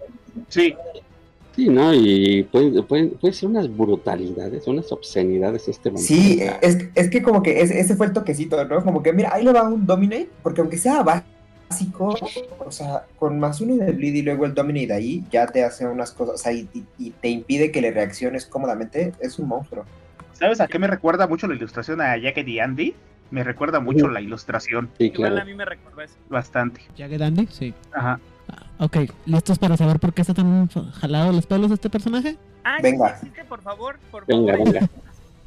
Lo que pasa es que Stroman es un personaje que salió en el espantosamente malvado libro de segunda edición que es Berlín de Noche. Y Berlín de Noche es un libro, eh, yo creo que es el segundo libro más odiado de todo lo que es segunda edición, después de Secretos Oscuros de la Mano Negra. Ah, yo pensé que ibas a decir que Jena. No, no, de segunda edición. Ah, perdón. Que Gena es el, último, el libro más odiado por Aidan Rodríguez, pero el, el público en general odia este, Dirty Secrets of, Bla- of the Black Hand. Y Berlin by Night es un libro muy controversial porque hay una historia de que, de que un Ramnos como de séptima generación o algo así se hace pasar por Caín regresado y cuánta cosa. Es un des- una historia muy, muy rebuscada. Ancla que mucha- ¿no? Ajá, ¿Eh? Ancla. Algo sí que este, y mucha gente no le gusta ese, ese ¿cómo se llama? Esa histo- historia, aparte que la ambientación es muy edgy y hace muchas referencias al periodo nazi de Alemania y cuánta cosa, entonces no, no es como que muy, muy favorito por muchos, muchos jugadores. Este personaje en general es muy muy este muy extraño porque tiene varias cosas entre ellos. Para empezar fue de los primeros, bueno, fue el primer vampiro eh, europeo que capitaneó un barco de Europa a América. ¿Sí? Y se convirtió en, en un hizo un negocio de eso, empezar a mover vampiros de, de, de Europa a América a través de barco. eh, y se, ganó muchos, muchos, ¿cómo se llama? Enemigos. Sobre todo porque traficaba mucha- muchos, human- muchos humanos y los usaba a veces los humanos para que los vampiros que, que él movía sobrevivieran. Y por ahí de ahí, en la mitad del- de uno de esos, esa, esa empresa, él tuvo, cometió el error de a dar el abrazo a una sacerdotisa vudú que lo transformó en el primer, según dice aquí el, eh, lo que estaba investigando, en el primer miembro de la línea de sangre de los Amedi. Y por eso tiene taumaturgia, porque obviamente aprendió toda la magia vudú de los Amedi, de lo, del Caribe, sobre todo. ¿Me explico? Sí, sí, sí. Órale. Y luego Qué interesante. es. Y luego, aparentemente, entre el cardenal Radubistri y Hardstadt de Ventru, eh, de la camarilla, hicieron un acuerdo que eh, tenía eh, prohibía a Stroman estar en la parte de Norteamérica, ¿sí? Entonces se encargó de juntar, de ser como un reclutador para el Sabbat para ir a atacar a Estados Unidos. Eh, él dice que a- después de que Heinrich Himmler desapareció de, de, de Berlín, él se quedó en una. Él, él hizo. Él como que tomó poder en Berlín, se adueñó de una embajada iraquí abandonada en Berlín y donde hizo su Haven. Y se supone que junto con nuestro amigo Dylan Bruce, de quien ya hablamos cuando hablamos del clan Benton de Tribu, eh, se hizo amigo para empezar a reclutar miembros de la mano negra para su para ir subiendo de rango en la en el Sabbat. Se supone que está este, involucrado en la muerte de Baba Yaga y aparte estaba en planes para debolizar a su a un a su sire, creo que es que es esta Melita Wal- Wallen- Wallenberg, que también es una Nosferatu de quinta generación, que es descendiente de Baba Yaga. O sea, estaba nomás buscando cómo escalar los escalones para hacerse cada vez más poderoso. Órale, qué interesante. Ahora se entiende tanto por qué es como es la carta. Así es. Sí, claro, y eso va, y, y por eso estuvo tanto metido con lo del storyline de Berlín, del, del mundial. Sí, sí, sí, sí. Lo único triste respecto a este vampiro es que nada más está en danza macabra, ¿no? Por lo tanto, solo es imprimible, o sea, no ha salido en ningún set. Exactamente. Pensamos que iba a salir en la, ¿cómo se llama? En la antología, porque salieron, de hecho, muchísimos vampiros que salieron en Danza Macabra, y no, no, decepcionantemente no fue así. sí, Qué triste, porque la verdad es que sí hubiera, hubiera, creo que hubieran, hubiera habido personas muy contentas de tenerlo en su deck. Sí, sí, claro. Yo me yo me, yo, yo soy una de ellas, no manches. Digo, Sí, tengo sí. mi versión impresa, seguro, yo tengo mi versión impresa, pero ay, cómo hubiera estado chido tenerla en, en de, de veras. Y pues vamos a hablar de otro vampiro, esta vez es un mexicano y me refiero a Julio Martínez, que comparte también Dominate Superior, como eh, eh, algunos de los que acabamos de hablar, bueno, también tiene Dominate, Eh, como les comento, lo tiene en Superior junto con las otras tres del clan, tiene Nigromancia básica, es un, arzo- es un obispo que tiene más uno de fuerza y además tiene más uno, puede quemar una sangre para obtener más uno de Intercept para bloquear un vampiro de la camarilla. Cuesta 9 y me parece que es una brutalidad. Sí, sí, sí, sí, coincido contigo. Desde, desde que son de los vampiros que tienes que jugar alguna vez, ¿no? Siempre. Sí, sí, definitivamente. Además, creo que este no- a lo mejor no tiene el más uno de Bleed de Strowman, pero sí tiene el más uno de fuerza, que también es bastante atemorizante, ¿no? Sí, sí, sí, sí. Y aparte creo que no necesitaba ese más uno ahorita teniendo el dominio ya superior, ¿no? Sí, justamente, como que esa es la contraposición, ¿no? O sea, mientras Strowman lo tiene a básico, este lo tiene a superior, entonces tiene esa facilidad para hacer el bleed, y ese más uno de fuerza pues le sirve junto con la otra parte de su habilidad para desatar la maldad con las disciplinas Nosferatu. Ujú, sí, definitivamente. Aquí lo que me gustaría que platiquemos brevemente es qué uso puede tener nigromancia en básico para un vampiro como este. Uy, se me ocurren Claro, varias. claro, es el que se la sabe. Se me ocurren varias. Pues es que pueden tener varias implicaciones desde eh, la cosa más obvia, que sería el uso de las, de las velitas. Eso les da menos un intercept, digo, pero con el Offusking no, no sería relevante. Creo que más el hecho estaría enlazado en, Un en Divine el Sign a lo mejor. Ajá, o usar este, reclutar aliados o robarte minions, porque pues con el Potence puedes mandar a Torpor, te los robas, ven, o sea, no sé. Yo jugaría una cartota con él. Yo jugaría este con Laura, que en básico puede setear el rango a lejos y aventaría este Motos. a- aventaría motos, aventaría todo lo que va de lejos, aventaría este coladerazos y pelearía lejos con él. Ah, Con esas nada más. Pues la verdad es que sí, creo que el, el tema con la nigromancia es que es tan toolkit que puede hacer un montón de cosas, ¿no? Ya nada más es un tema de qué tan creativo te sientes. Sí, lo puedes jugar igual con los Giovanni, ¿no? Porque pues, con la necromancia y el dominate, Y entonces ahí les avientas coladeras de lejos y es divertido, ¿no? Sí, divertido definitivamente. Pues vámonos con, o bueno, no sé si Ana Rodríguez nos quiere hablar de Julio Martínez, porque este es- estoy seguro que ese sí. Así es. Eh, Julio Martínez, para empezar, es, es una- un obispo del Sabbat. Es infernalista, pero lo más divertido de todo, güey, es que es hijo de el hijo de la fregada favorito de todos los niños. O sea, ese Petrodón, el, el antiguo justicar de, del clan Osferatu.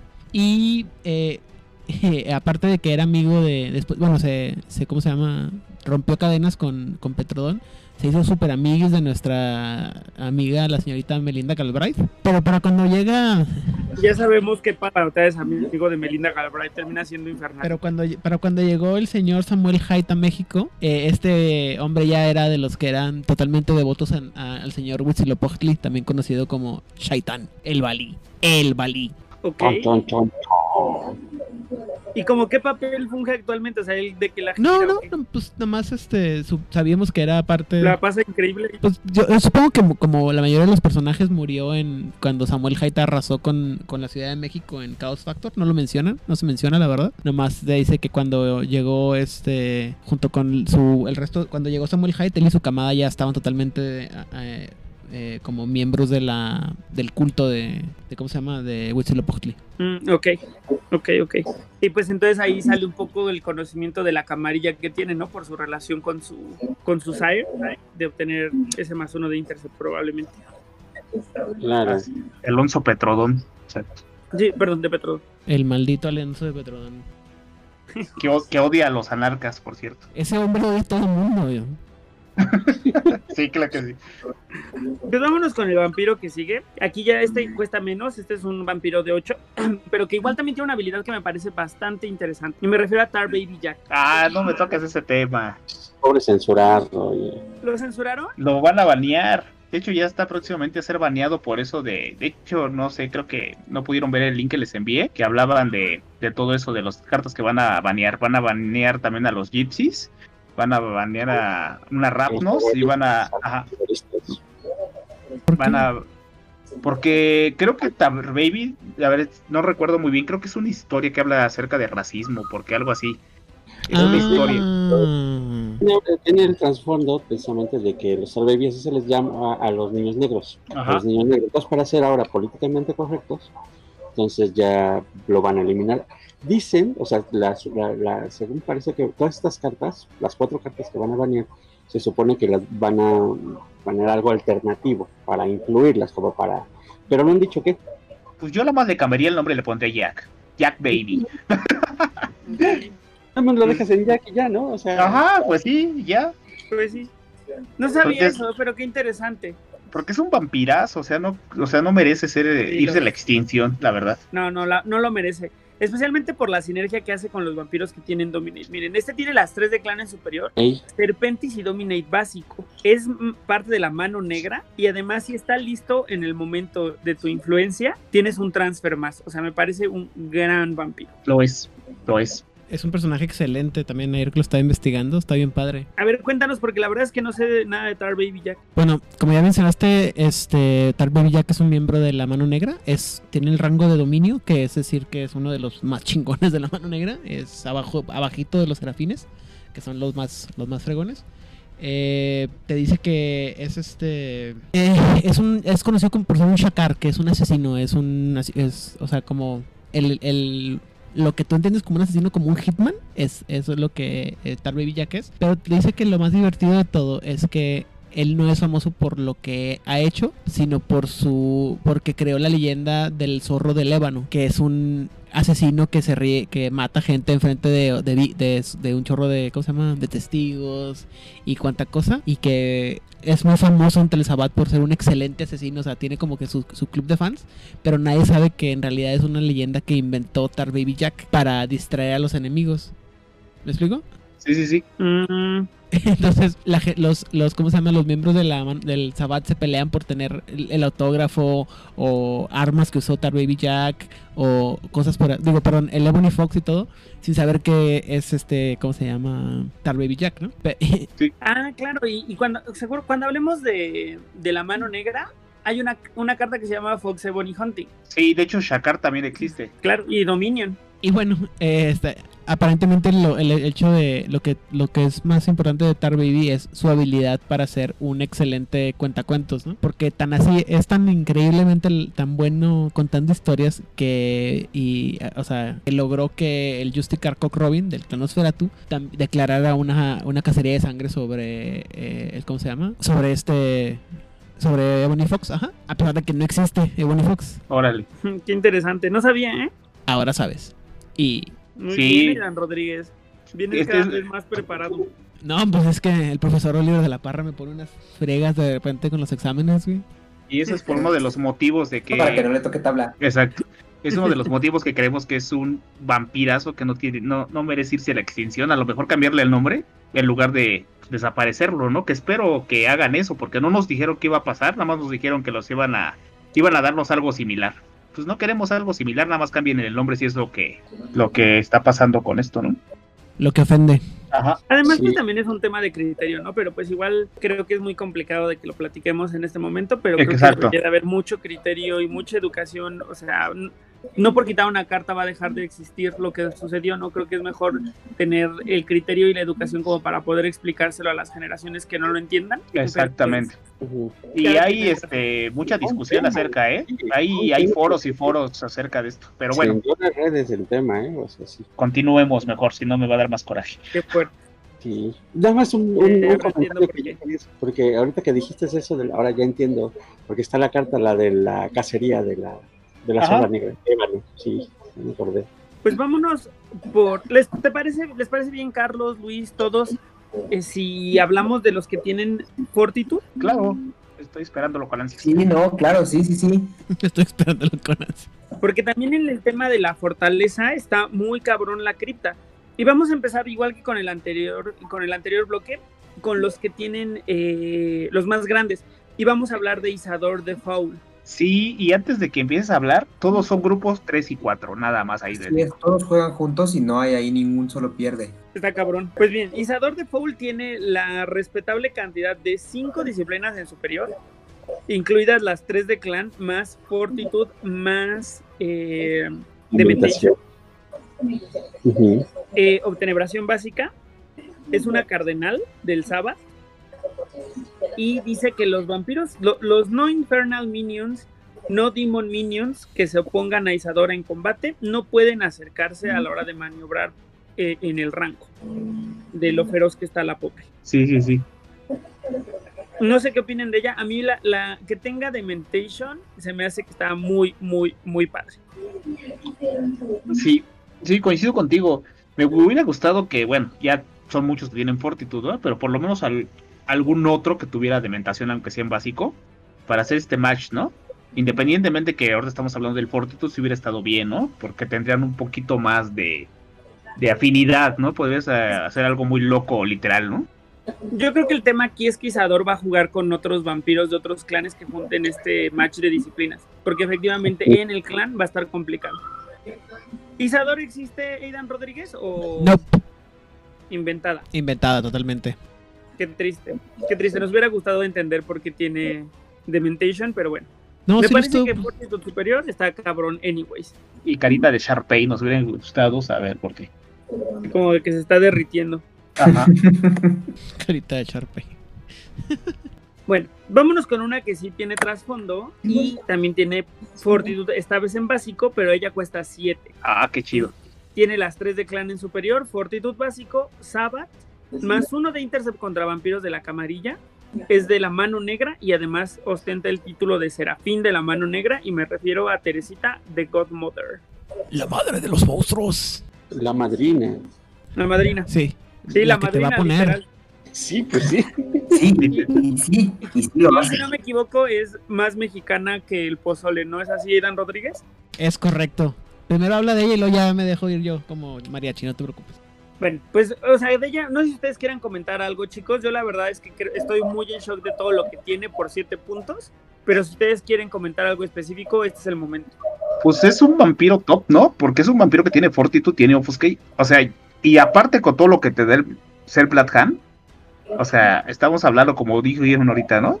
Debería poner una madriza sí o sí, ¿no? Ujú. Con los contratos que ya sabemos que existen, te puede inclusive hasta diablerizar con la carta que estábamos hablando hace rato, la de Ebony Hunt. O sea, está completísima. O sea, puedes agarrarla como vampiro principal y apoyada con todos los que tienen fortitud, puedes hacer un deck muy funcional que de hecho hemos visto bastantes. Sí, justamente. Yo también creo que, por ejemplo, para los Nosferatu, yo creo que de las mejores disciplinas fuera de clan que, que pueden tener es fortitud, ¿no? Porque ya sea para el combate, que yo creo que esa prevención de daños es lo que muchas veces hace falta para marcar una diferencia importante, o para poder multi, multiaccionar cuando tienes este, o sea, sacándole mucho provecho al Offuscate, les da muchísimo para arriba.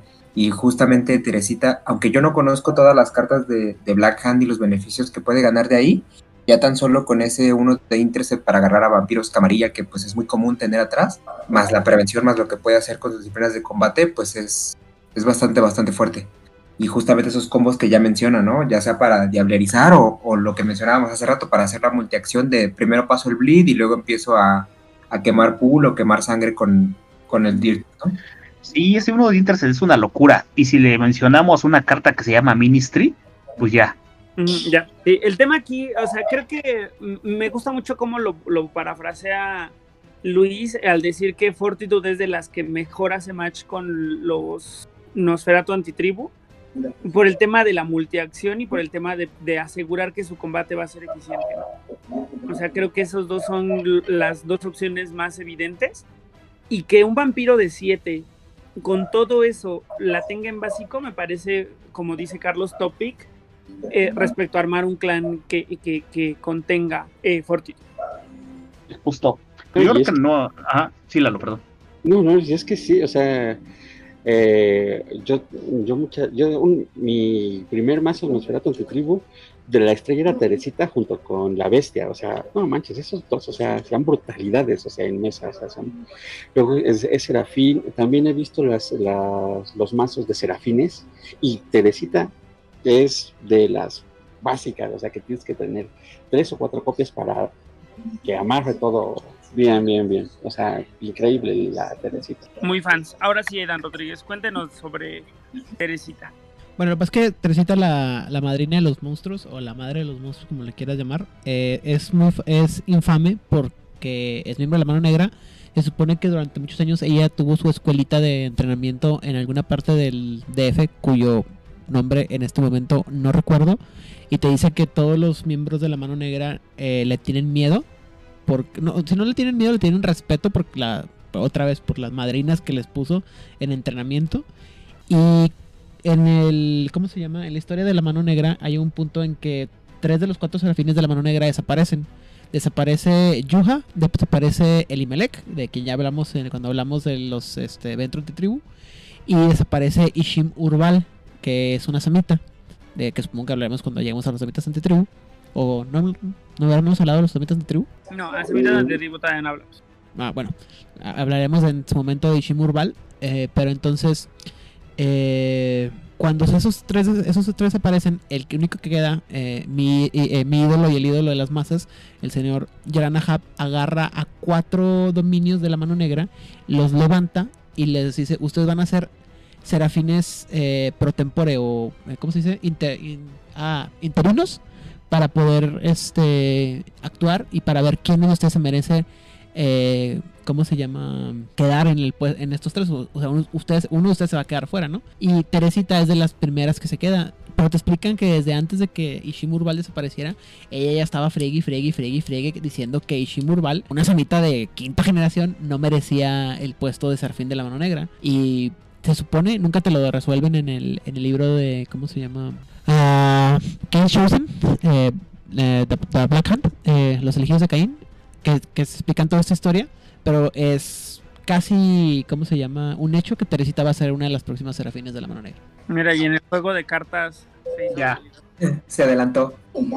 No, es que te lo ponen como, como o sea, te, eh, te lo ponen el hecho, es que sí tiene el título de serafín, pero es un serafín interino. Igual que con Yacita Mari, que es un, este, ¿cómo se llama? Uh, un Simitsi, creo. Y Casimir no, Mari, es bueno, una samita. Es una samita. Gracias. Y Casimir Sabotzin es el que sí es un Simitsi, perdón. Ese es un Simitsi. Y me falta otro por ahí que no me acuerdo quién es el que anda por ahí. Pero bueno, eso sería todo de mi parte. Eh, suena que el Bueno, aquí dos cosas, ¿no? Creo que el- este clan también se beneficia mucho de ser mano negra por todo el tema de combate. Y suena también a que el, el episodio de mano negra va a estar bien bueno. Sí, Bien, Sí. entonces, respecto a los otros vampiros que tienen fortitud, no sé qué tanto nos podamos clavar porque, o sea, están padres, pero no hay nada así especialmente eh, interesante. Los puedo mencionar a Icarus, que es de 7 con, con fortitud en básico, Green Sleeves, que tiene fortitud en básico también por 7, Skidmark, que aquí a lo mejor sí hay algo interesante porque tiene 6 puntos en disciplinas por 5 pulls ajá. y un detrimento de que cuando actúa no reemplaza y entre ellas tiene fortitud superior. Frank Eh. Spar, que tiene fortitud básica y Aaron Burst, que también tiene fortitud básica.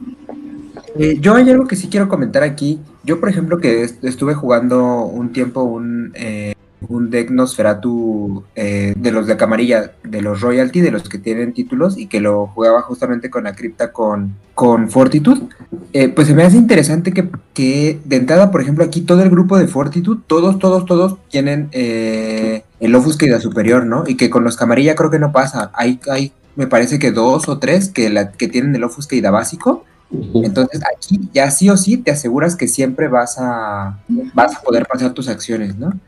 Y la otra es que sí se siente, yo creo que al menos si, si uno no, no quiere meterse con las cartas de Black Hand, yo creo que sí deja una eficiencia bastante grande el, el jugar con este grupo nada más por la multiacción y por el, por el Fortitude, por estas dos cartas que mencionábamos del clan, ¿no? O sea, la, la, posibilidad de hacer ese bleed a más 3 de sigilo sin que te cueste ninguna carta modificadora y que las modificadoras las puedas ocupar después, por ejemplo, para el Dirt que, eh, que no lleva sigilo, yo creo que te puede dejar un deck de, eh, de mucha eficiencia, nada más combinando eh, estas disciplinas del Fortitude y el Offuscate sin mucho más allá. Y O- pues eso me parece por lo menos notorio. O de repente dar una sorpresa y hacer un deck de Nosferatu que no lleve Offuscate y todo eso ves que le puedes poner aparte que sea que te ayude a ganar, ¿no? A lo mejor no sé si combate o no sé si otras cartas, pero también em, me gusta mucho cómo lo planteas porque justo creo que eh, eh, también la fortaleza te ayuda como a dar una sorpresa. Sí, claro. Sí, sí, estoy de acuerdo. Bueno, otra disciplina que también tiene el clan ahí muy repartida es Auspex. Y esto nos va a dar pie para hablar de unos vampiros que a lo mejor no solo tienen Auspex, pero también lo tienen y que están muy padres. Y vamos a empezar con uno de 10 de nuevo. Y esta vez es Jong-Sun, el armonista. Jong-Sun cuesta 10 pulls. Tiene las 3 de clan en superior, más taumaturgia superior, más Auspex básico. Es un cardenal del Saba y puede quemar como una acción la carta de la parte de arriba del deck de su presa. De la cripta, ¿no? De, sí, Sí, perdón, de de, la- la cripta, discúlpame, sí, de la cripta, del, del deck de la cripta, sí, efectivamente. Y luego igual, antes de que lo empecemos a platicar, de una vez les cuento que este tiene una versión avanzada, que tiene el mismo set de disciplinas, el mismo título, y que cuando blidea, tiene más uno de bleed por cada vampiro que se encuentre en el Ash Keep de tu presa. Bueno, del, perdón, del Matusalea que estás blideando, porque sí es diferente. Sí, sí, sí. Pues como que complementa lo que hace, ¿no? La básica, o sea, vas quemándole, porque sabes que eso te va a redituar en bleed, ¿no? Vas a incrementar tu bleed gracias a eso. Exactamente. Sí, es que de, de pronto yo creo que a este cardinal en la primera versión de la básica le pasó como lo que le pasaba a los a los Justicars de la camarilla de los primeros que se quedaban como muy cortos o que sus habilidades no eran o no o, lo- o los círculos internos los primeros que sus habilidades no marcaban tanta diferencia y de pronto llegó el avanzado para sacarle provecho a la habilidad que ya tenía que en un principio parecía no ser tan buena, ¿no? Sí, la neta me ganaste el argumento, estoy completamente de acuerdo contigo. Creo que al principio era una habilidad que decías, ay, qué curioso, qué interesante, pero ¿cómo gano con esto, no? Y el Advance, la verdad, lo supo capitalizar muy, muy, muy padre. Y pensando un poco en que tiene taumaturgia, igual, y que cuesta 10, bien puede ponerse una mano de Rutors, quitarte a un vampiro y luego blidear. No, y aparte puedes prevenir en combate también daño. Justamente. Sí, sí, sí, efectivamente. Creo que es un vampiro muy interesante que dudo mucho que exista. No sé si Eran Rodríguez tiene datos. Sobre Jinxon. No, no, fíjate que es, es también esos personajes que está creado explí- explícitamente por el, para el juego de cartas. Me, se me hace bien interesante porque tiene el título de armonista, lo cual a mí me hace pensar que es un seguidor de una senda de iluminación muy interesante que se llama la senda de la armonía, precisamente. Y la, la ilustración se ve muy, muy interesante y yo, yo pensaría, yo pensaría, perdón, que eh, eh, por el nombre que es asiático, entonces eh, creo que hay una historia muy interesante que contar ahí porque como sabemos y como hemos platicado en el podcast de Jueves by Night, los vampiros de, de este tipo generalmente no son muy bien vistos ni muy re- bien recibidos ni este, ¿cómo se dice? Florecen en Medio Oriente, ¿no? Ni Ajá, hay no tantos. tantos en Oriente, entonces sí, sí me quedé con la duda de, de quién se le ocurrió este personaje y por qué no se desarrolló más, porque sí se ve muy muy interesante. Pues ojalá que algún día saquen un libro que se llame ¿Cómo se nos ocurrieron todos estos vampiros? y que revelen eso, ¿no? O sea, la verdad es que justo muchas personas se quedan con esa duda de por qué es el armonista, de dónde viene esa habilidad, por qué es como chino, o sea, estoy muy de acuerdo contigo en que son más las dudas que deja que las Sí. respuestas. Sí, claro. Se ve muy interesante, la verdad, insisto. Porque aparte no se ve como un Nosferatu sufrido ni así como... eh, igual que esta Teresita, es como que esos Nosferatu que disfrutan siendo no ser Nosferatu, ¿me explico? Sí, Y como, como que en su imagen tiene una, una vibra ahí de civis, ¿no? Sobre todo en la básica. Y como muy torturador y eso. Ajá. Ahora, otro vampiro que también tiene Auspex, y aunque sea en básico, pero también nos abre como un poco para platicar de los que tienen Protean, es Aeron. Aeron es un arzobispo de Londres que tiene las tres de clanes superior más Auspex básico más Protean básico por un costo de 9. Y además dice que los minions que se oponen a Aeron en combate toman un daño cada round durante el Strike Resolution si el rango es corto. Además, una vez cada combate, Aeron puede quemar una sangre para obtener más uno de pereza. O sea, te hace eh, combo con su habilidad del solito. qué loco. Y aparte protea, ¿no? O sea, Sí. Sí, aparte tiene Protean, que me parece una, una disciplina especialmente malvada cuando se combina con la potencia. justamente. Si no hay mucho que comentar respecto a Aeron y su Auspex básico, podríamos hablar de un vampiro que sí tiene mucho de qué hablar. Yo sé quién. A, Adelante. a ver, a lo me- bueno, no sé, a lo mejor me lo estoy saltando, ¿eh? amigos, si me lo estoy saltando, dime. Rafael Catarari. Justamente. Y todo el mundo esperábamos que llegaras a él.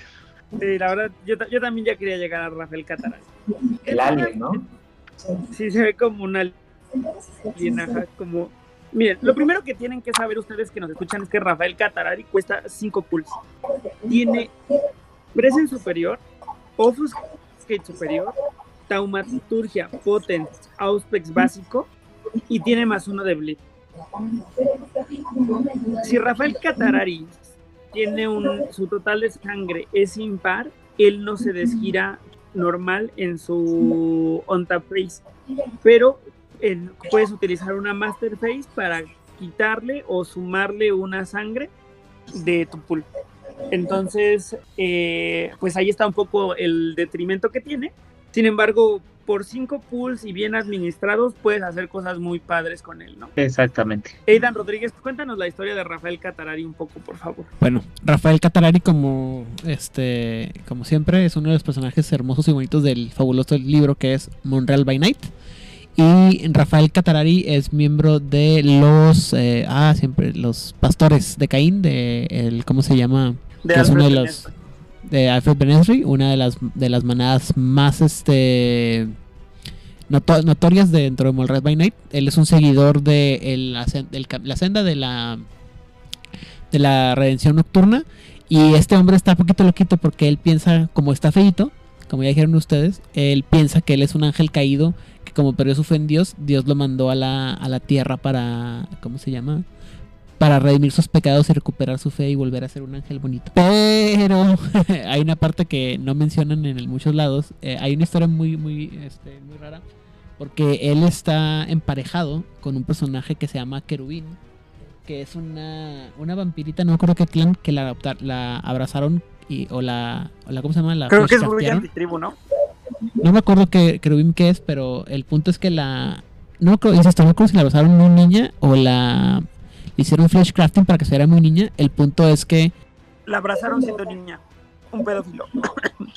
Es un pedófilo y resulta que ah, por ahí Rafael Catarari trae ahí unos, unos asuntillos con la pedofilia y tiene una relación bien tóxica estos dos ahí porque pues le saca sus peores instintos, pero se aman. Y, y luego a él le genera como cierto o remordimiento haber actuado así y no, es- es- está como Sí, sí, está interesante. interesante, esa es la palabra. Está interesante el asunto ahí. Juegos para mentes maduras.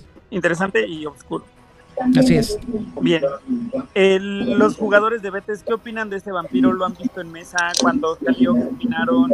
Yo nunca lo he visto en mesa, pero se me hace un buen vampiro, ¿no? Ese por 5 más 1 el bleed y las- el set de disciplinas que tiene. O sea, no entiendo por qué. Yo casi no soy mucho de jugar Nosferatu, pero yo pienso que, que está padre, ¿no? Está interesante hacerle un deck. Yo sí Sí, lo llegué a ver yo en mesa cuando recién salió. Omael hizo un deck que lo traía. Y la verdad es que sí, o sea, se ve como muy padre, pero si no tienes las cartas correctas es probable que no logre enderezarse. ¿eh? O sea, le va a sufrir un poco. Mm, yo no tengo ninguno en mi colección. Estaría padre tenerlo, pero no tengo ninguno. Puede ser interesante, tan solo ya con las dos en superior.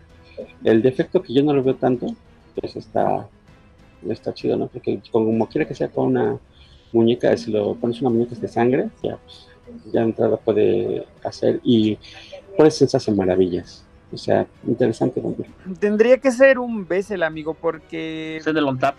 es en el Ah, London. sí, sí, la verdad. Bueno, loca Pero ahora que en aquel entonces no había Bessel, ahora con el Bessel es mucho más fácil de administrar. sí es más jugable, ¿no? Sí, bien, pues entonces quieran que avancemos con algún otro. Adelante. Si nadie quiere platicar de este. Hay- a mí hay uno que me gustaría mencionar así muy, muy, muy, muy brevemente y es Ingram Fraser, que tiene Auspex superior, Offuscate superior, Potence y animalismo básico. Cuesta 6 y es mano negra. Sí, es el único que la tiene superior, de hecho, ¿eh? De todos los que. Sí, es el único.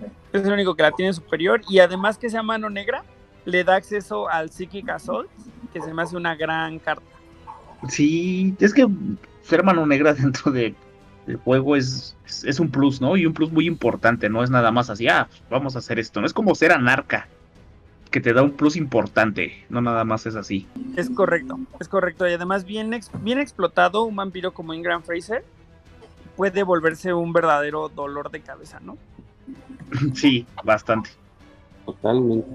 Aparte es grupo 3, o sea, pueden jugar con bastantes, bastantes Blood Hand de esos grupos y puedes hacer cosas muy, muy, muy, muy divertidas. El problema, si no me equivoco, es que solamente venía en, el, en un deck, ¿no? O sea, creo que no salió en los boosters. Creo que solo venía en el deck de Nosferatu Anti Eh, exactamente, de mano negra. correcto. Yo nada más tengo uno, nada más. Yo igual yo solo también. tengo uno. Pero bueno. Pero eh, es, ahí donde entra la magia de Lucky, ¿no? Donde puedes tener cuatro de estos sin bronca y entonces aprovechar su eficiencia a más no poder. Sí, claro, o, o Amaran, ¿no? Que puedes este, proxiarla, que te genera tu. PDF y puedes este, pues jugar con algo que no, que no veíamos hace muchísimo tiempo. Nosotros no teníamos esta facilidad, ¿no? Que ya van a tener jugadores que están interesados, jugadores nuevos, que ya no tienen que andar consiguiendo el vampiro original, por así decirlo. Ya lo pueden proxiar y pueden proxiarlo con una buena calidad. Sí, completamente de acuerdo contigo. Completamente de acuerdo contigo. Que las posibilidades que existen hoy para hacer este tipo de cosas no tienen nada que ver con las posibilidades que teníamos nosotros cuando jugábamos. Betis. Sí, claro. Y eso es bueno. Eso Sí, está pero- posibilitando a que muchos puedan jugar lo que quieran antes de invertir en un deck, ¿no? Porque puedes testear y a lo mejor antes nosotros te decías, bueno, voy a invertir en un deck que a lo mejor no me gusta y al rato terminas cambiando cartas para conseguir otro deck que tal vez te guste un poco más.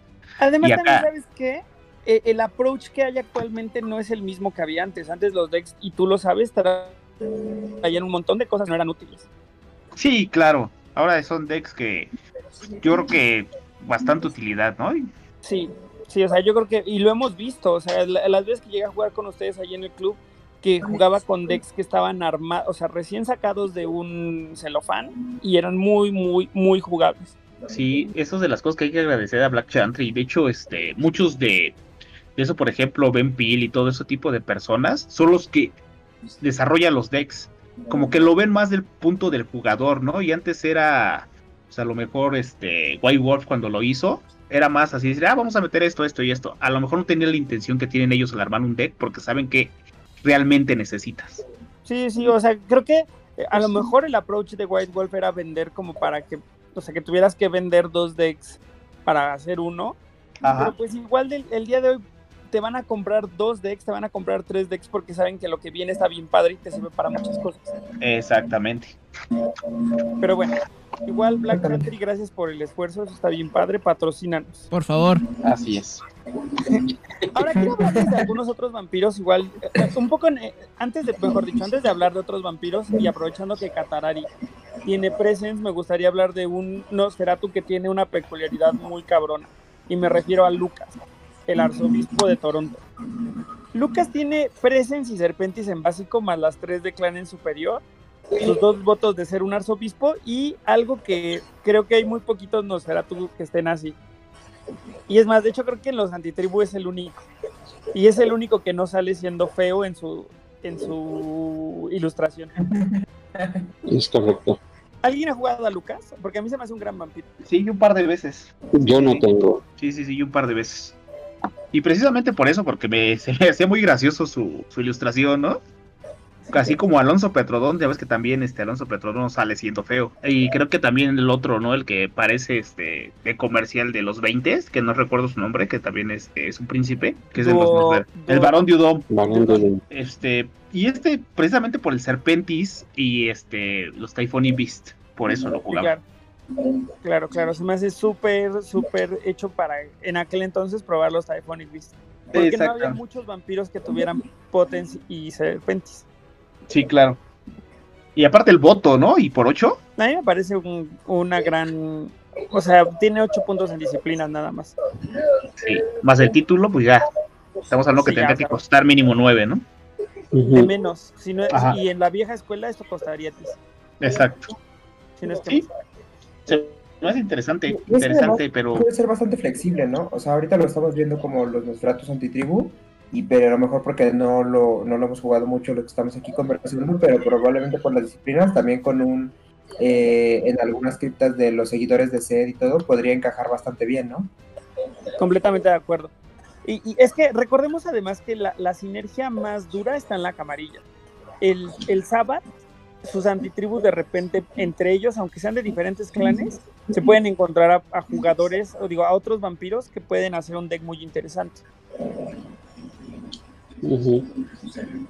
Ahora, Sí, les sí, quiero, que hablemos de algunos vampiros que a lo mejor no tienen un set de disciplinas especialmente padre, pero que sí tienen algunas habilidades que están muy chidas. Y para ello me gustaría que empezáramos hablando de este vampiro que yo no recordaba en absoluto, que se llama Mateus Gris Grisbowski. Uh, uh, cómo no, el buen Mateus. que tiene más 2 en fuerza, ¿no? Que está Más dos brutalmente obsceno. Exacto, más dos de fuerza por 8, con las tres de clan en superior, y tiene ahí como para que dijera, no, es que estaba muy manchado, el rango hace un daño menos. no manches. Está visco.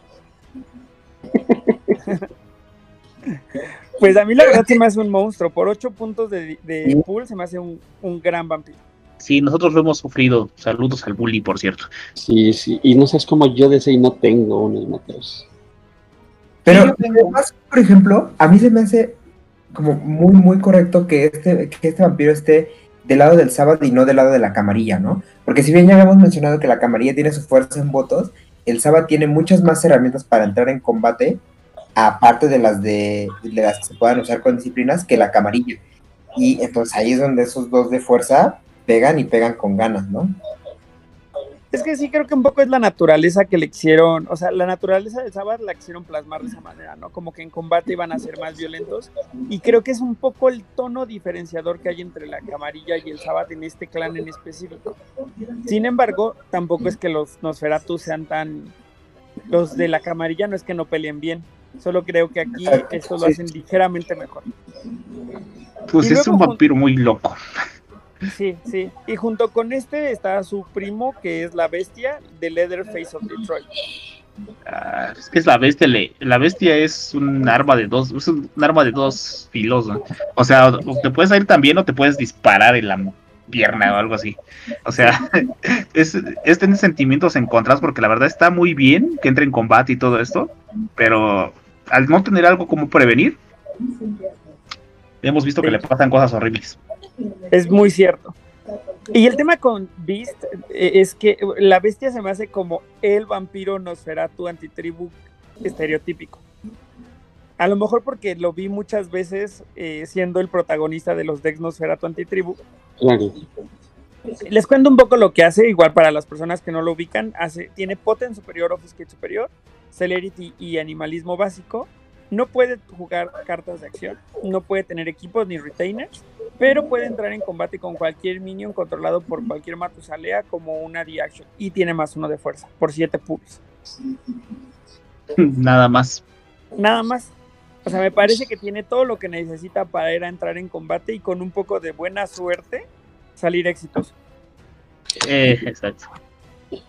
Ahora, Edan Rodríguez nos contaba que los Leatherface son un tipo de vampiro, así que ¿por qué no nos cuentas, Edan? Es que los Leather- bueno, sí, eh, es un estereotipo en, en tercera edición de Vampiro la Mascarada. Los Leatherface son como estos Nosferatu que están un poquito más deschavetados. O sea, ellos sí ven su, eh, ¿cómo se dice? Inhumanidad y la, la disfrutan y se ponen así en, en plan así de... Voy a ser un monstruo, voy a, convertirme en... Pues, obviamente el nombre de Leatherface hace referencia a la película de la masacre en Texas, Texas Chainsaw Massacre. Y es eso, o sea, voy a ser monstruoso, voy a estar matando gente, voy a torturar, voy a, pues literalmente actuar una película de, de asesinos de los 80s, 90s, ¿no? Que eran muy famosos. Pero es esta idea de... bueno, al principio cuando hablaba de los, Nosferatu Antitribu, hablé que eran muy humanos o que no, tenían, no eran tan grotescos o que no eran tan en tu cara para ser agresivos, para ser sanguinarios.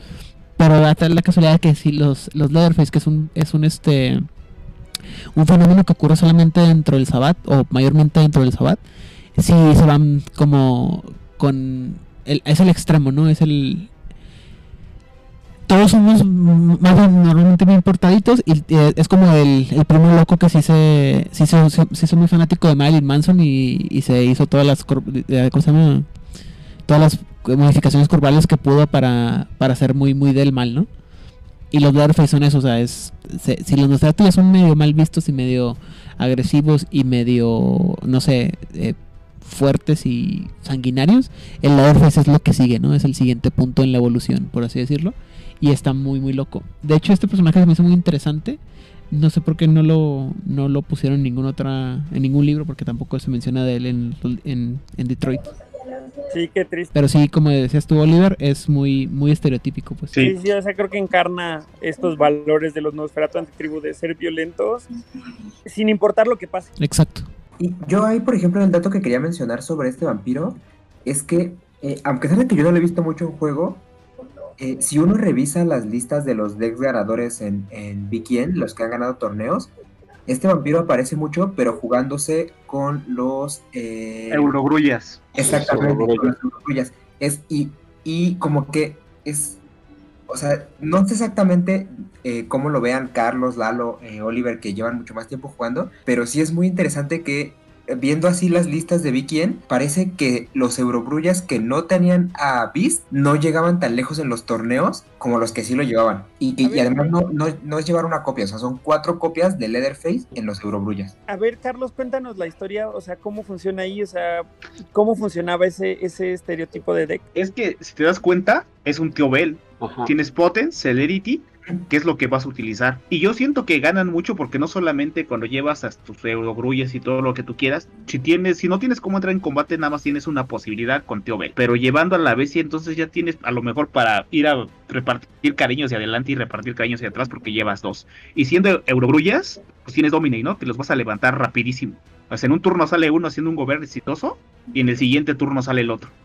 Entonces, como que controlas la mesa. Entonces vas a ir a golpear al que tiene votos y te está estorbando. Entonces vas a tener relevancia en eso. Yo me he dado cuenta que por lo regular así le hacen. Van limpiando la mesa si hay votos, o de plano si no hay votos, pues van hacia adelante. O si tienen bleeders atrás, neutralizan al bleeder que los está molestando, a lo mejor dejan uno, porque sabiendo que tienen uno, el bleeder se va a ir con todo, entonces vas a aprovechar el deflection para dejárselo a tu presa, ¿no?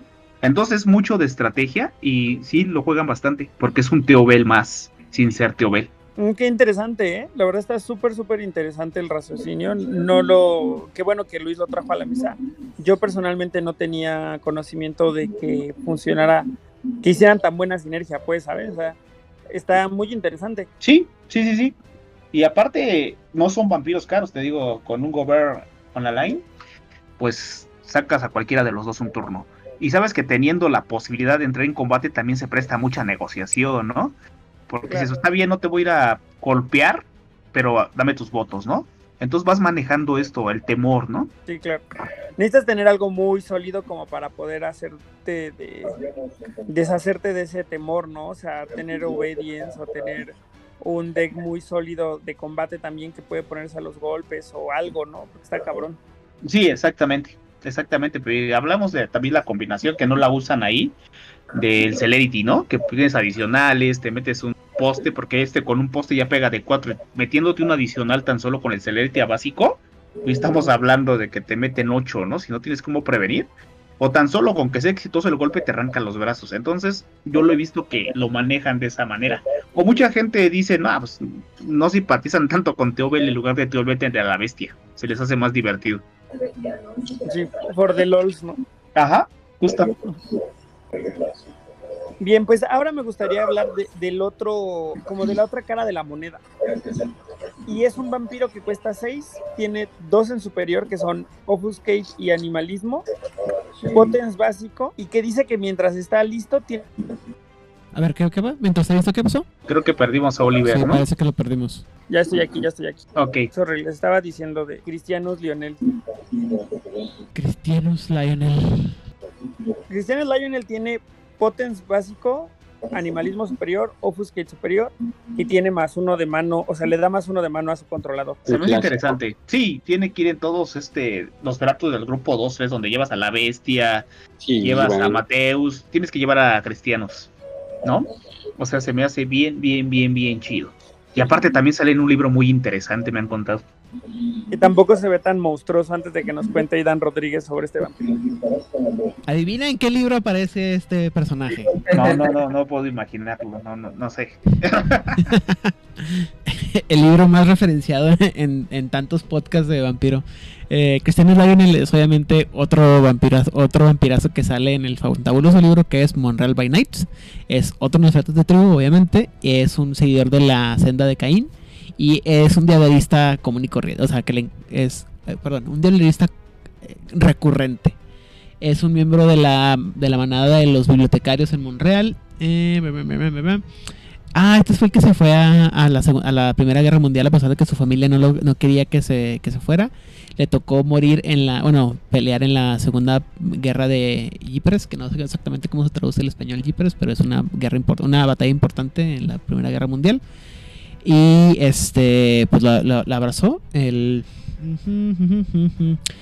Ah, este es, él es famoso porque él ese, es amiguito de, de otro vampiro medio loco que hemos hablado anteriormente, que es el señor Aristóteles de Lagont, que, y, eh, que le llevó un pedazo del libro de Not para que lo examinara y Cristianos Lionel es de los pocos que estaba eh, a favor de que el libro de Not fuera publicado al público en general que es como se supone que nosotros llegamos a tener ese libro en, en general, en el, en el mundo real. Y ah, aunque él, o sea, el, el resto de la manada quería que el- lo que llevaba Aristóteles eh, recopilado, quería estudiarlo, él dijo, no, no, no, esto está bien y que la, la gente necesita conocerlo y necesita hacer, hacerse público. Está bien interesante. No, y aparte, ajá. Y ahorita lo que menciona Liber, también este no se ve grotesco. No recordaba que pues, también no se ve tan grotesco en su ilustración. Una cosa interesante eh, es de el hecho que lo que pasa es que te dicen que él no se ve tan feo, pero que a pesar de que él usa mucho la ofu- la ofuscación y ofuscación poderosa, él siempre deja un, una, un olor ácrido o ácido, así muy fuerte, muy pesado, ¿sí?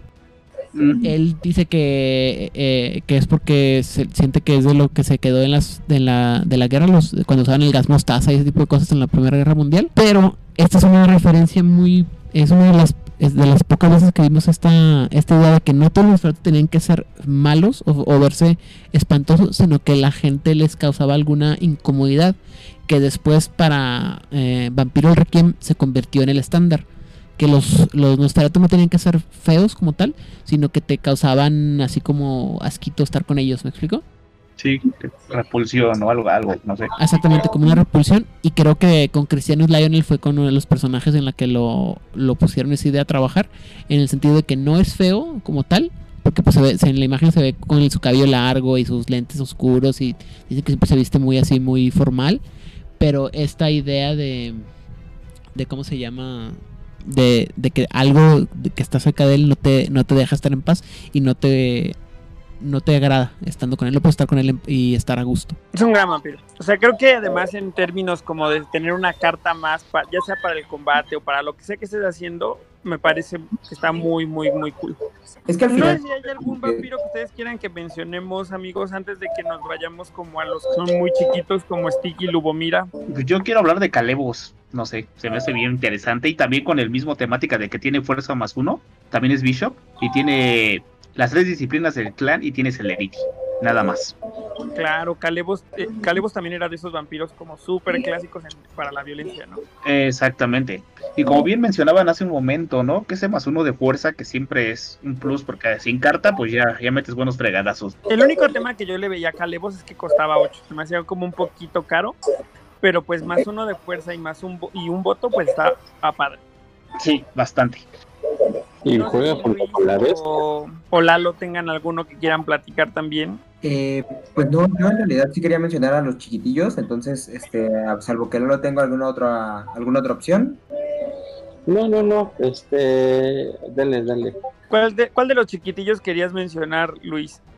Eh, pues yo quiero mencionar a dos que yo creo que son eh, por, por el coste que tienen y por la disciplina superior que manejan, eh, resultan ideales para muchos mazos. El primero de ellos es Stick, que es un Nosferatu en tu tribu que tiene por solamente 3 de pool eh, animalismo a superior, ¿no? Que yo creo que no me dejarán mentir ni Lalo, ni Carlos, ni Oliver, que es un sí o sí, debe estar en todos los mazos de Winnies de animalismo porque eh, es una cantidad de cosas muy malvadas eh, puede hacer a- llegar a mesa en un solo turno. Pues sí, ya, ya lo hemos visto, ¿no? En varios mazos. Que puede ser, como dice, ¿no? En mazos de pequeños donde todos tienen este animalismo superior costando 3. Pues este, este sujeto, si no tienes las cartas adecuadas, te puede tumbar un vampiro hasta de 11. Correcto. Sí. Es real. Además que el animalismo es súper versátil, ¿no? Y tener un vampiro con animalismo superior por 3. No sé, a lo mejor Luis lo tiene más claro, pero según yo no hay tantos. No, no hay tantos. No, de, ajá, exactamente. De hecho, eh, este es el único que con ese que Esa con capacidad. Tiene, exactamente, con esa capacidad lo tiene, y sobre todo en un grupo que juega con eficiencia, ¿no? Porque es el grupo 4 donde más o menos juegan todos los vampiros de animalismo, que ella que es este Beetleman, pero es de 4 y este es de 3. Y bueno, la, a la otra que quería mencionar es a eh, Lubomira, eh, alias el Conde Pátula. Tiene eh, en superior Offuscate, igual por 3. Es Black Hand y tiene pues como que un... El, el detrimento que tiene es que si blidea a un Matusalea que controle a un vampiro titulado, entonces en la siguiente fase de destapar, eh, pues no, no se destapa, ¿no? Pero a mí me gusta mucho el vampiro porque yo lo juego, por ejemplo, en un deck con, con que, que es de política y se beneficia mucho de con Offuscate.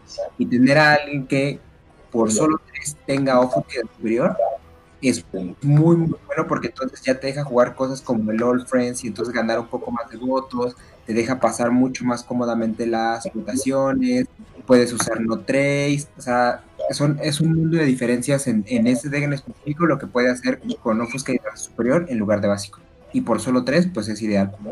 Yo creo que este vampiro además tiene una función bien interesante, además de parecerse al conde Pátula, es que tiene Offuscate superior, es Black Hand y llega en un turno para hacer reunión Kamut. Estaba pensando justo en la reunión Kamet. Yo, yo lo he visto jugando con el Melec, que es que tiene Offuscate. Ajá. Veo que meten a al Conde Pátula también. Que, que te hagan Mask of a Thousand Faces y en realidad el Imelec te pone una madriza. Algo así. Sí, Algo visualizo. así. No, los, los mazos de Seraph Seconds también. Claro, pues ahí no te importa haber lidiado a alguien que tiene este titulados, pues le usas un Serasteco ni interesas al Lugo. Ujú, sí, totalmente. Sí, claro. Luego, mira, o sea, eh, justo eh, cuando estuvimos hablando del vampiro este que tiene Offuscate Superior y Auspex de los de la camarilla, pensé mucho en Lubomira.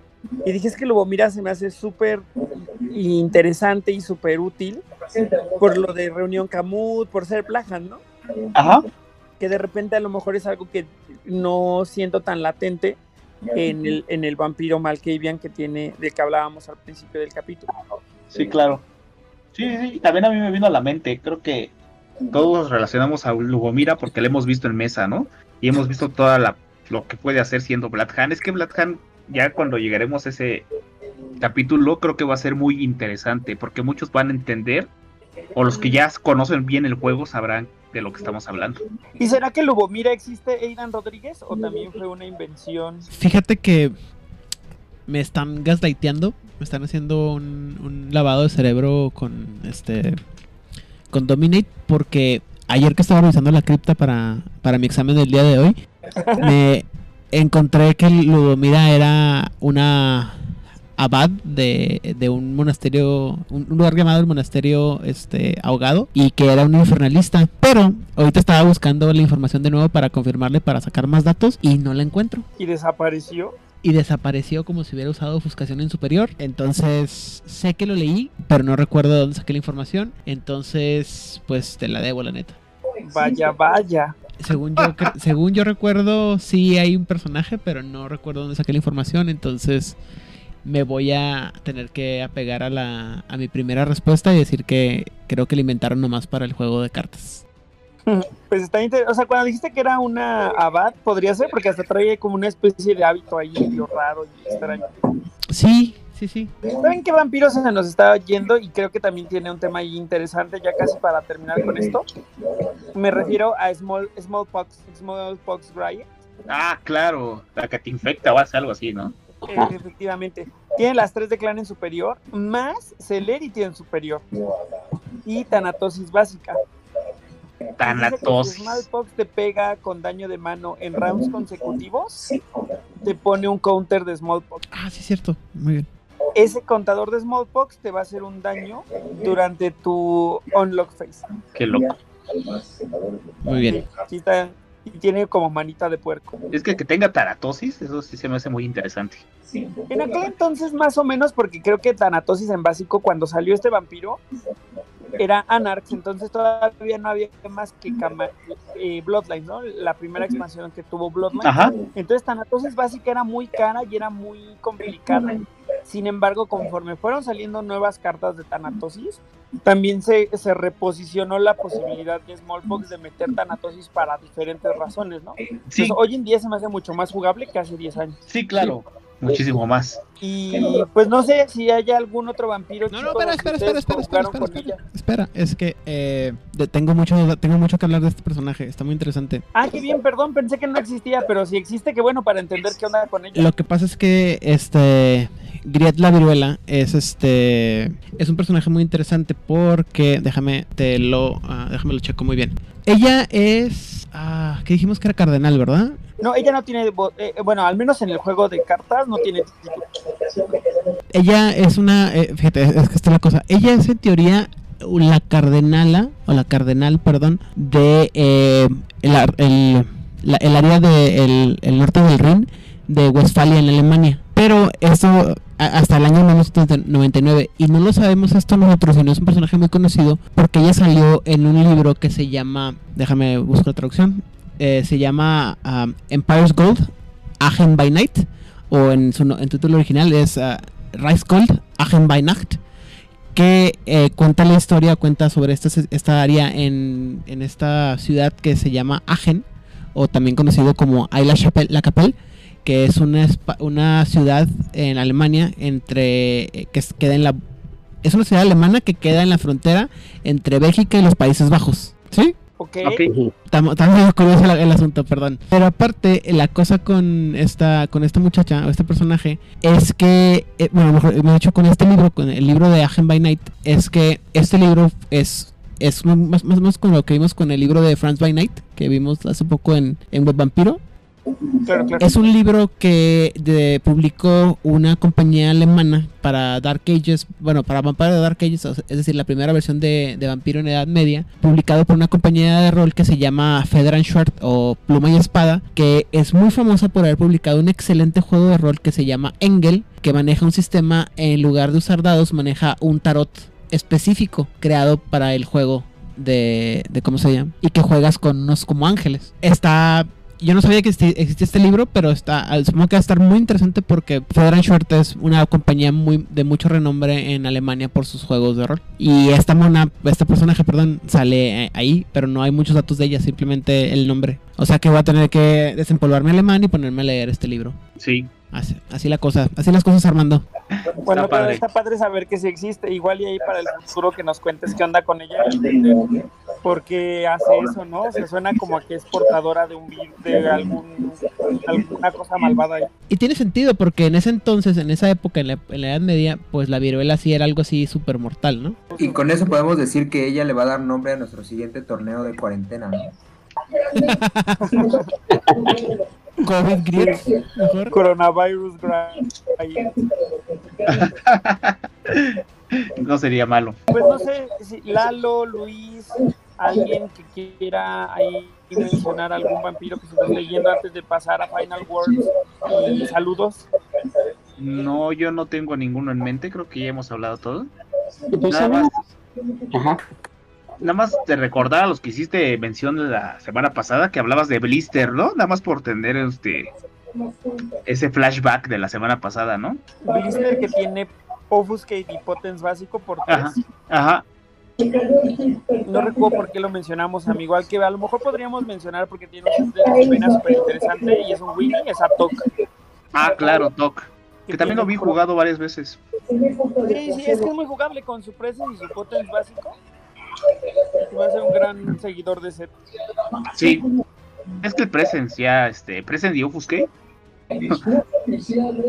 ¿Cómo te explico? ya. Así es, así es. Yo, yo alguna vez hice, hice un mazo temático con Grizzly y Humo, que la verdad, a mí en particular me gustaba mucho la parejita. Entonces era bastante divertido. Dar los puntos es este es, es divertido. Muy bien. Pues bueno, entonces vamos a pasar a los saludos, por favor. Lalo, por favor, tú que eres el, invitado de honor del día, por favor, saludos y final words respecto al. Bueno, pues muchas gracias por la invitación. Espero que no sea la última. Espero compartir más episodios con ustedes. Ojalá que luego sea complicado, pero les agradezco de antemano la, la invitación. Y buenos saludos a todos nuestros radioescuchas, a todos nuestros este, que nos escuchan a través de la red. También, por supuesto, invitarlos a que sigan todas las páginas que estamos trabajando en conjunto para darle al BTS Eternal Destrugle una amplia difusión tanto en Facebook como en las distintas plataformas. También gracias a Aidan y a todos los compañeros que están ahí este, este, difundiendo el BTS. Y pues, bueno, hablar de los Nosferatu Antitribu es hablar precisamente de, de poder, de este, es hablar de fuerza, de impos- imponer, de negociar y, chantajear también este, a toda la mesa, ¿no? Entonces, eh, requieren un arte, sino no es, no es un, más un clan fácil de jugarlo, yo lo puedo decir que no es, no es de las primeras recomendaciones que yo le diera a un neonato, aún las versiones más, eh, digamos, menos, más sencillas con animalismo, eh, son, son complicadas, tienen su chiste, porque generalmente juegan a la contra, y jugar a la, a la ofensiva tienen cartas muy buenas y combinaciones que son increíbles. Entonces espero que este, los invites a que los prueben, a que los jueguen, y este, pues, ¿qué más podría decir? Mm, y pues yo tengo, yo soy fan tanto de estos, me he vuelto un poco fan tanto de los antitribus principalmente, y últimamente con los eh, Camarilla también. Entonces vamos a esperar qué novedades nos traen y pues felices sangrados. Súper, muchas gracias. ¿Algún saludo que quieras mandar, Lalo? Pues nada más a todos los netos a la que nos escuchen por ahí y nada más, en particular.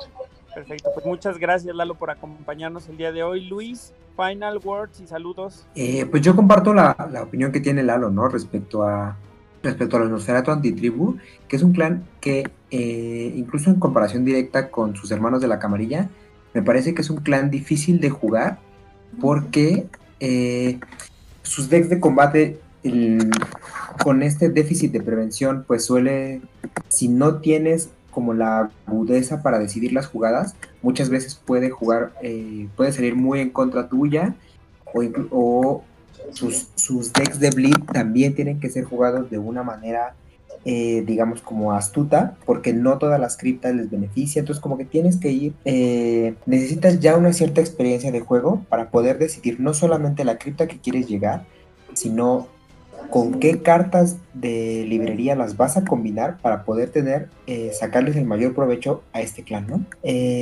Fuera de eso, pues también comparto esta, esta digamos, como la opinión que hemos tenido las últimas semanas, ¿no? Que es aprovechar ahorita que tenemos el Lucky para probar y testear todo lo que se pueda, porque justamente es así como, como uno aprende el Betes, ¿no? Entonces, mientras más y más le demos, si a alguien le, le gustó lo que sacamos aquí de este clan, pues denle y denle pruebas, pruebas a más para que, para que puedan sacarle todo el jugo que puede ofrecer. Eh, y pues esta vez igual no tengo saludos específicos, pero pues muchas gracias a todos los que nos escuchan. Estuvimos revisando antes de empezar este capítulo un poquito cómo van los, de dónde son las personas que nos oyen y pues qué alegría que nos escuchen de, tantos eh, lugares tan distintos. Entonces pues un saludo a todos ellos. Perfecto, pues muchas gracias Luis, nos da mucho gusto que estés de vuelta con nosotros, ya no te nos ausentes, por favor. Y ahora pues las final words y saludos de Aidan Rodríguez, por favor. Pues eh, te puedo decir que como generalmente pasa cuando hablo con ustedes de algún clan, creo que le agarro amor a personajes este, interesantes. Creo que me nos faltaron hablar, eh, o a lo mejor no los escuché por andar en otras cosas, perdónenme, hablar de, por ejemplo, Black Anis o Anis la Negra. Eh, que son personajes que es interesante. Eh, Ícaro, que es un vecino de ustedes allá en el DF. Y también de Ingram Fraser, que es otro, otro miembro de la mano negra, pero trataré de rescatarlo, acordarme de rescatarlo cuando hablemos de la mano negra. Eh, se me hace un, clan interesante porque creo que dentro del, del Sabbat los Nosferatu de tribu tienen más que aportar que dentro de la camarilla. Entonces, no sé, hay, hay unos conceptos ahí que me gustaría eh, revisitar dentro del clan antitribu para el rol. Y saludos, pues un saludo a toda la gente con la que comparto micrófonos en Juárez by Night. Eh, y también con la gente con la que compartimos eh, la Sociedad del Misterio en nuestra crónica de Hunter the Vigil. Y probablemente a futuro, ahora también en nuestra mesa de juego de Inquisición, eh, basada durante la época de la Guerra de Independencia en México ese proyecto suena súper interesante. Sí, justo iba a decir lo mismo. Y pues por mi parte sería todo. Muchas gracias a todos los demás, a Carlos, a Oliver, a Luis y a Lalo por ah, permitirme compartir sobre este juego esta noche. Muchas gracias, Irán, por tus aportes como de costumbre. Y por favor, el príncipe de la ciudad, Carlos, por favor, pues, ¿qué puedo agregar? Creo, quiero, bueno, ¿qué puedo agregar? Creo que ya todo lo que se puede decir del clan ya ha sido agregado. Y como yo, y como menciona Lalo, pues hay que explorar ahorita que tenemos el Lucky a la mano, hay que ir testeando. Y sí, sí, sí, sí, yo he visto muy pocos decks realmente vencedores, ¿no? Que sea monoclan, pero no quiere decir que es imposible, debe haber ahí alguno. Entonces nada más que exploren como siempre y para mandarles salud, recuerden que cuando salga este podcast el día sábado ya estará el segundo día del evento de World Dance Latinoamérica también, antes de que se me olvide. Y para saludos a nuestros amigos chilenos que también recuerden que tienen su torneo este a finales del mes de septiembre. Un saludo a ellos, un saludo a, a nuestros amigos de España, pues a todos en general lo que nos están escuchando. Gracias por seguirnos escuchando una semana más. Perfecto, pues también muchas gracias a ustedes por, por acompañarnos una vez más, amigos. De mi parte solamente me queda decir que respecto a este clan, creo que la invitación a pelear con los Nosferatu antitribu es demasiado evidente. Sin embargo, analizándolos por bloques, hay muchas cosas que pueden hacer. No únicamente el Dominate, que parece también un camino muy evidente, sino aprovechar la sinergia que hacen eh, eh, con otros miembros del Sabbath, que hacen entre ellos mismos con disciplinas, que hacen entre ellos mismos por ser Blackhand, y creo que al final del día es un reto de creatividad, ¿no? O sea, ¿cómo podemos ganar con este deck? con, este clan, perdón, porque definitivamente tampoco es que estén en la situación como otros, como otros clanes como tipo los, los asamitas, y especialmente considerando que la carta de, de animalismo que te permite blidear y entrar en combate llegó a reposicionar eh, eh, todo el tema de los, de los clanes que de repente tienen animalismo sin tener acceso a una disciplina que dé Blitz. Entonces creo que son nuevas oportunidades para el clan y pues démosle una buena oportunidad. Y de mi parte solamente mandarles saludos igual a las personas que nos han escuchado de otros países, igual tanto como de México, a la gente de Tras Bambalinas, a mis compañeros de, de, Juárez by Night, que, con los cuales vamos a estar hablando ya de, caminos de iluminación durante los siguientes episodios. Que escuchen eh, también, bueno, estén al pendiente de, de Jugador Casual porque vamos a estar regalando un Space Base y agradecerles a ustedes por acompañarnos esta noche hablando de Betes y pues muchas gracias. Y les recuerdo que si a ustedes les gusta Vampiro en cualquiera de sus diferentes formatos, compártanos.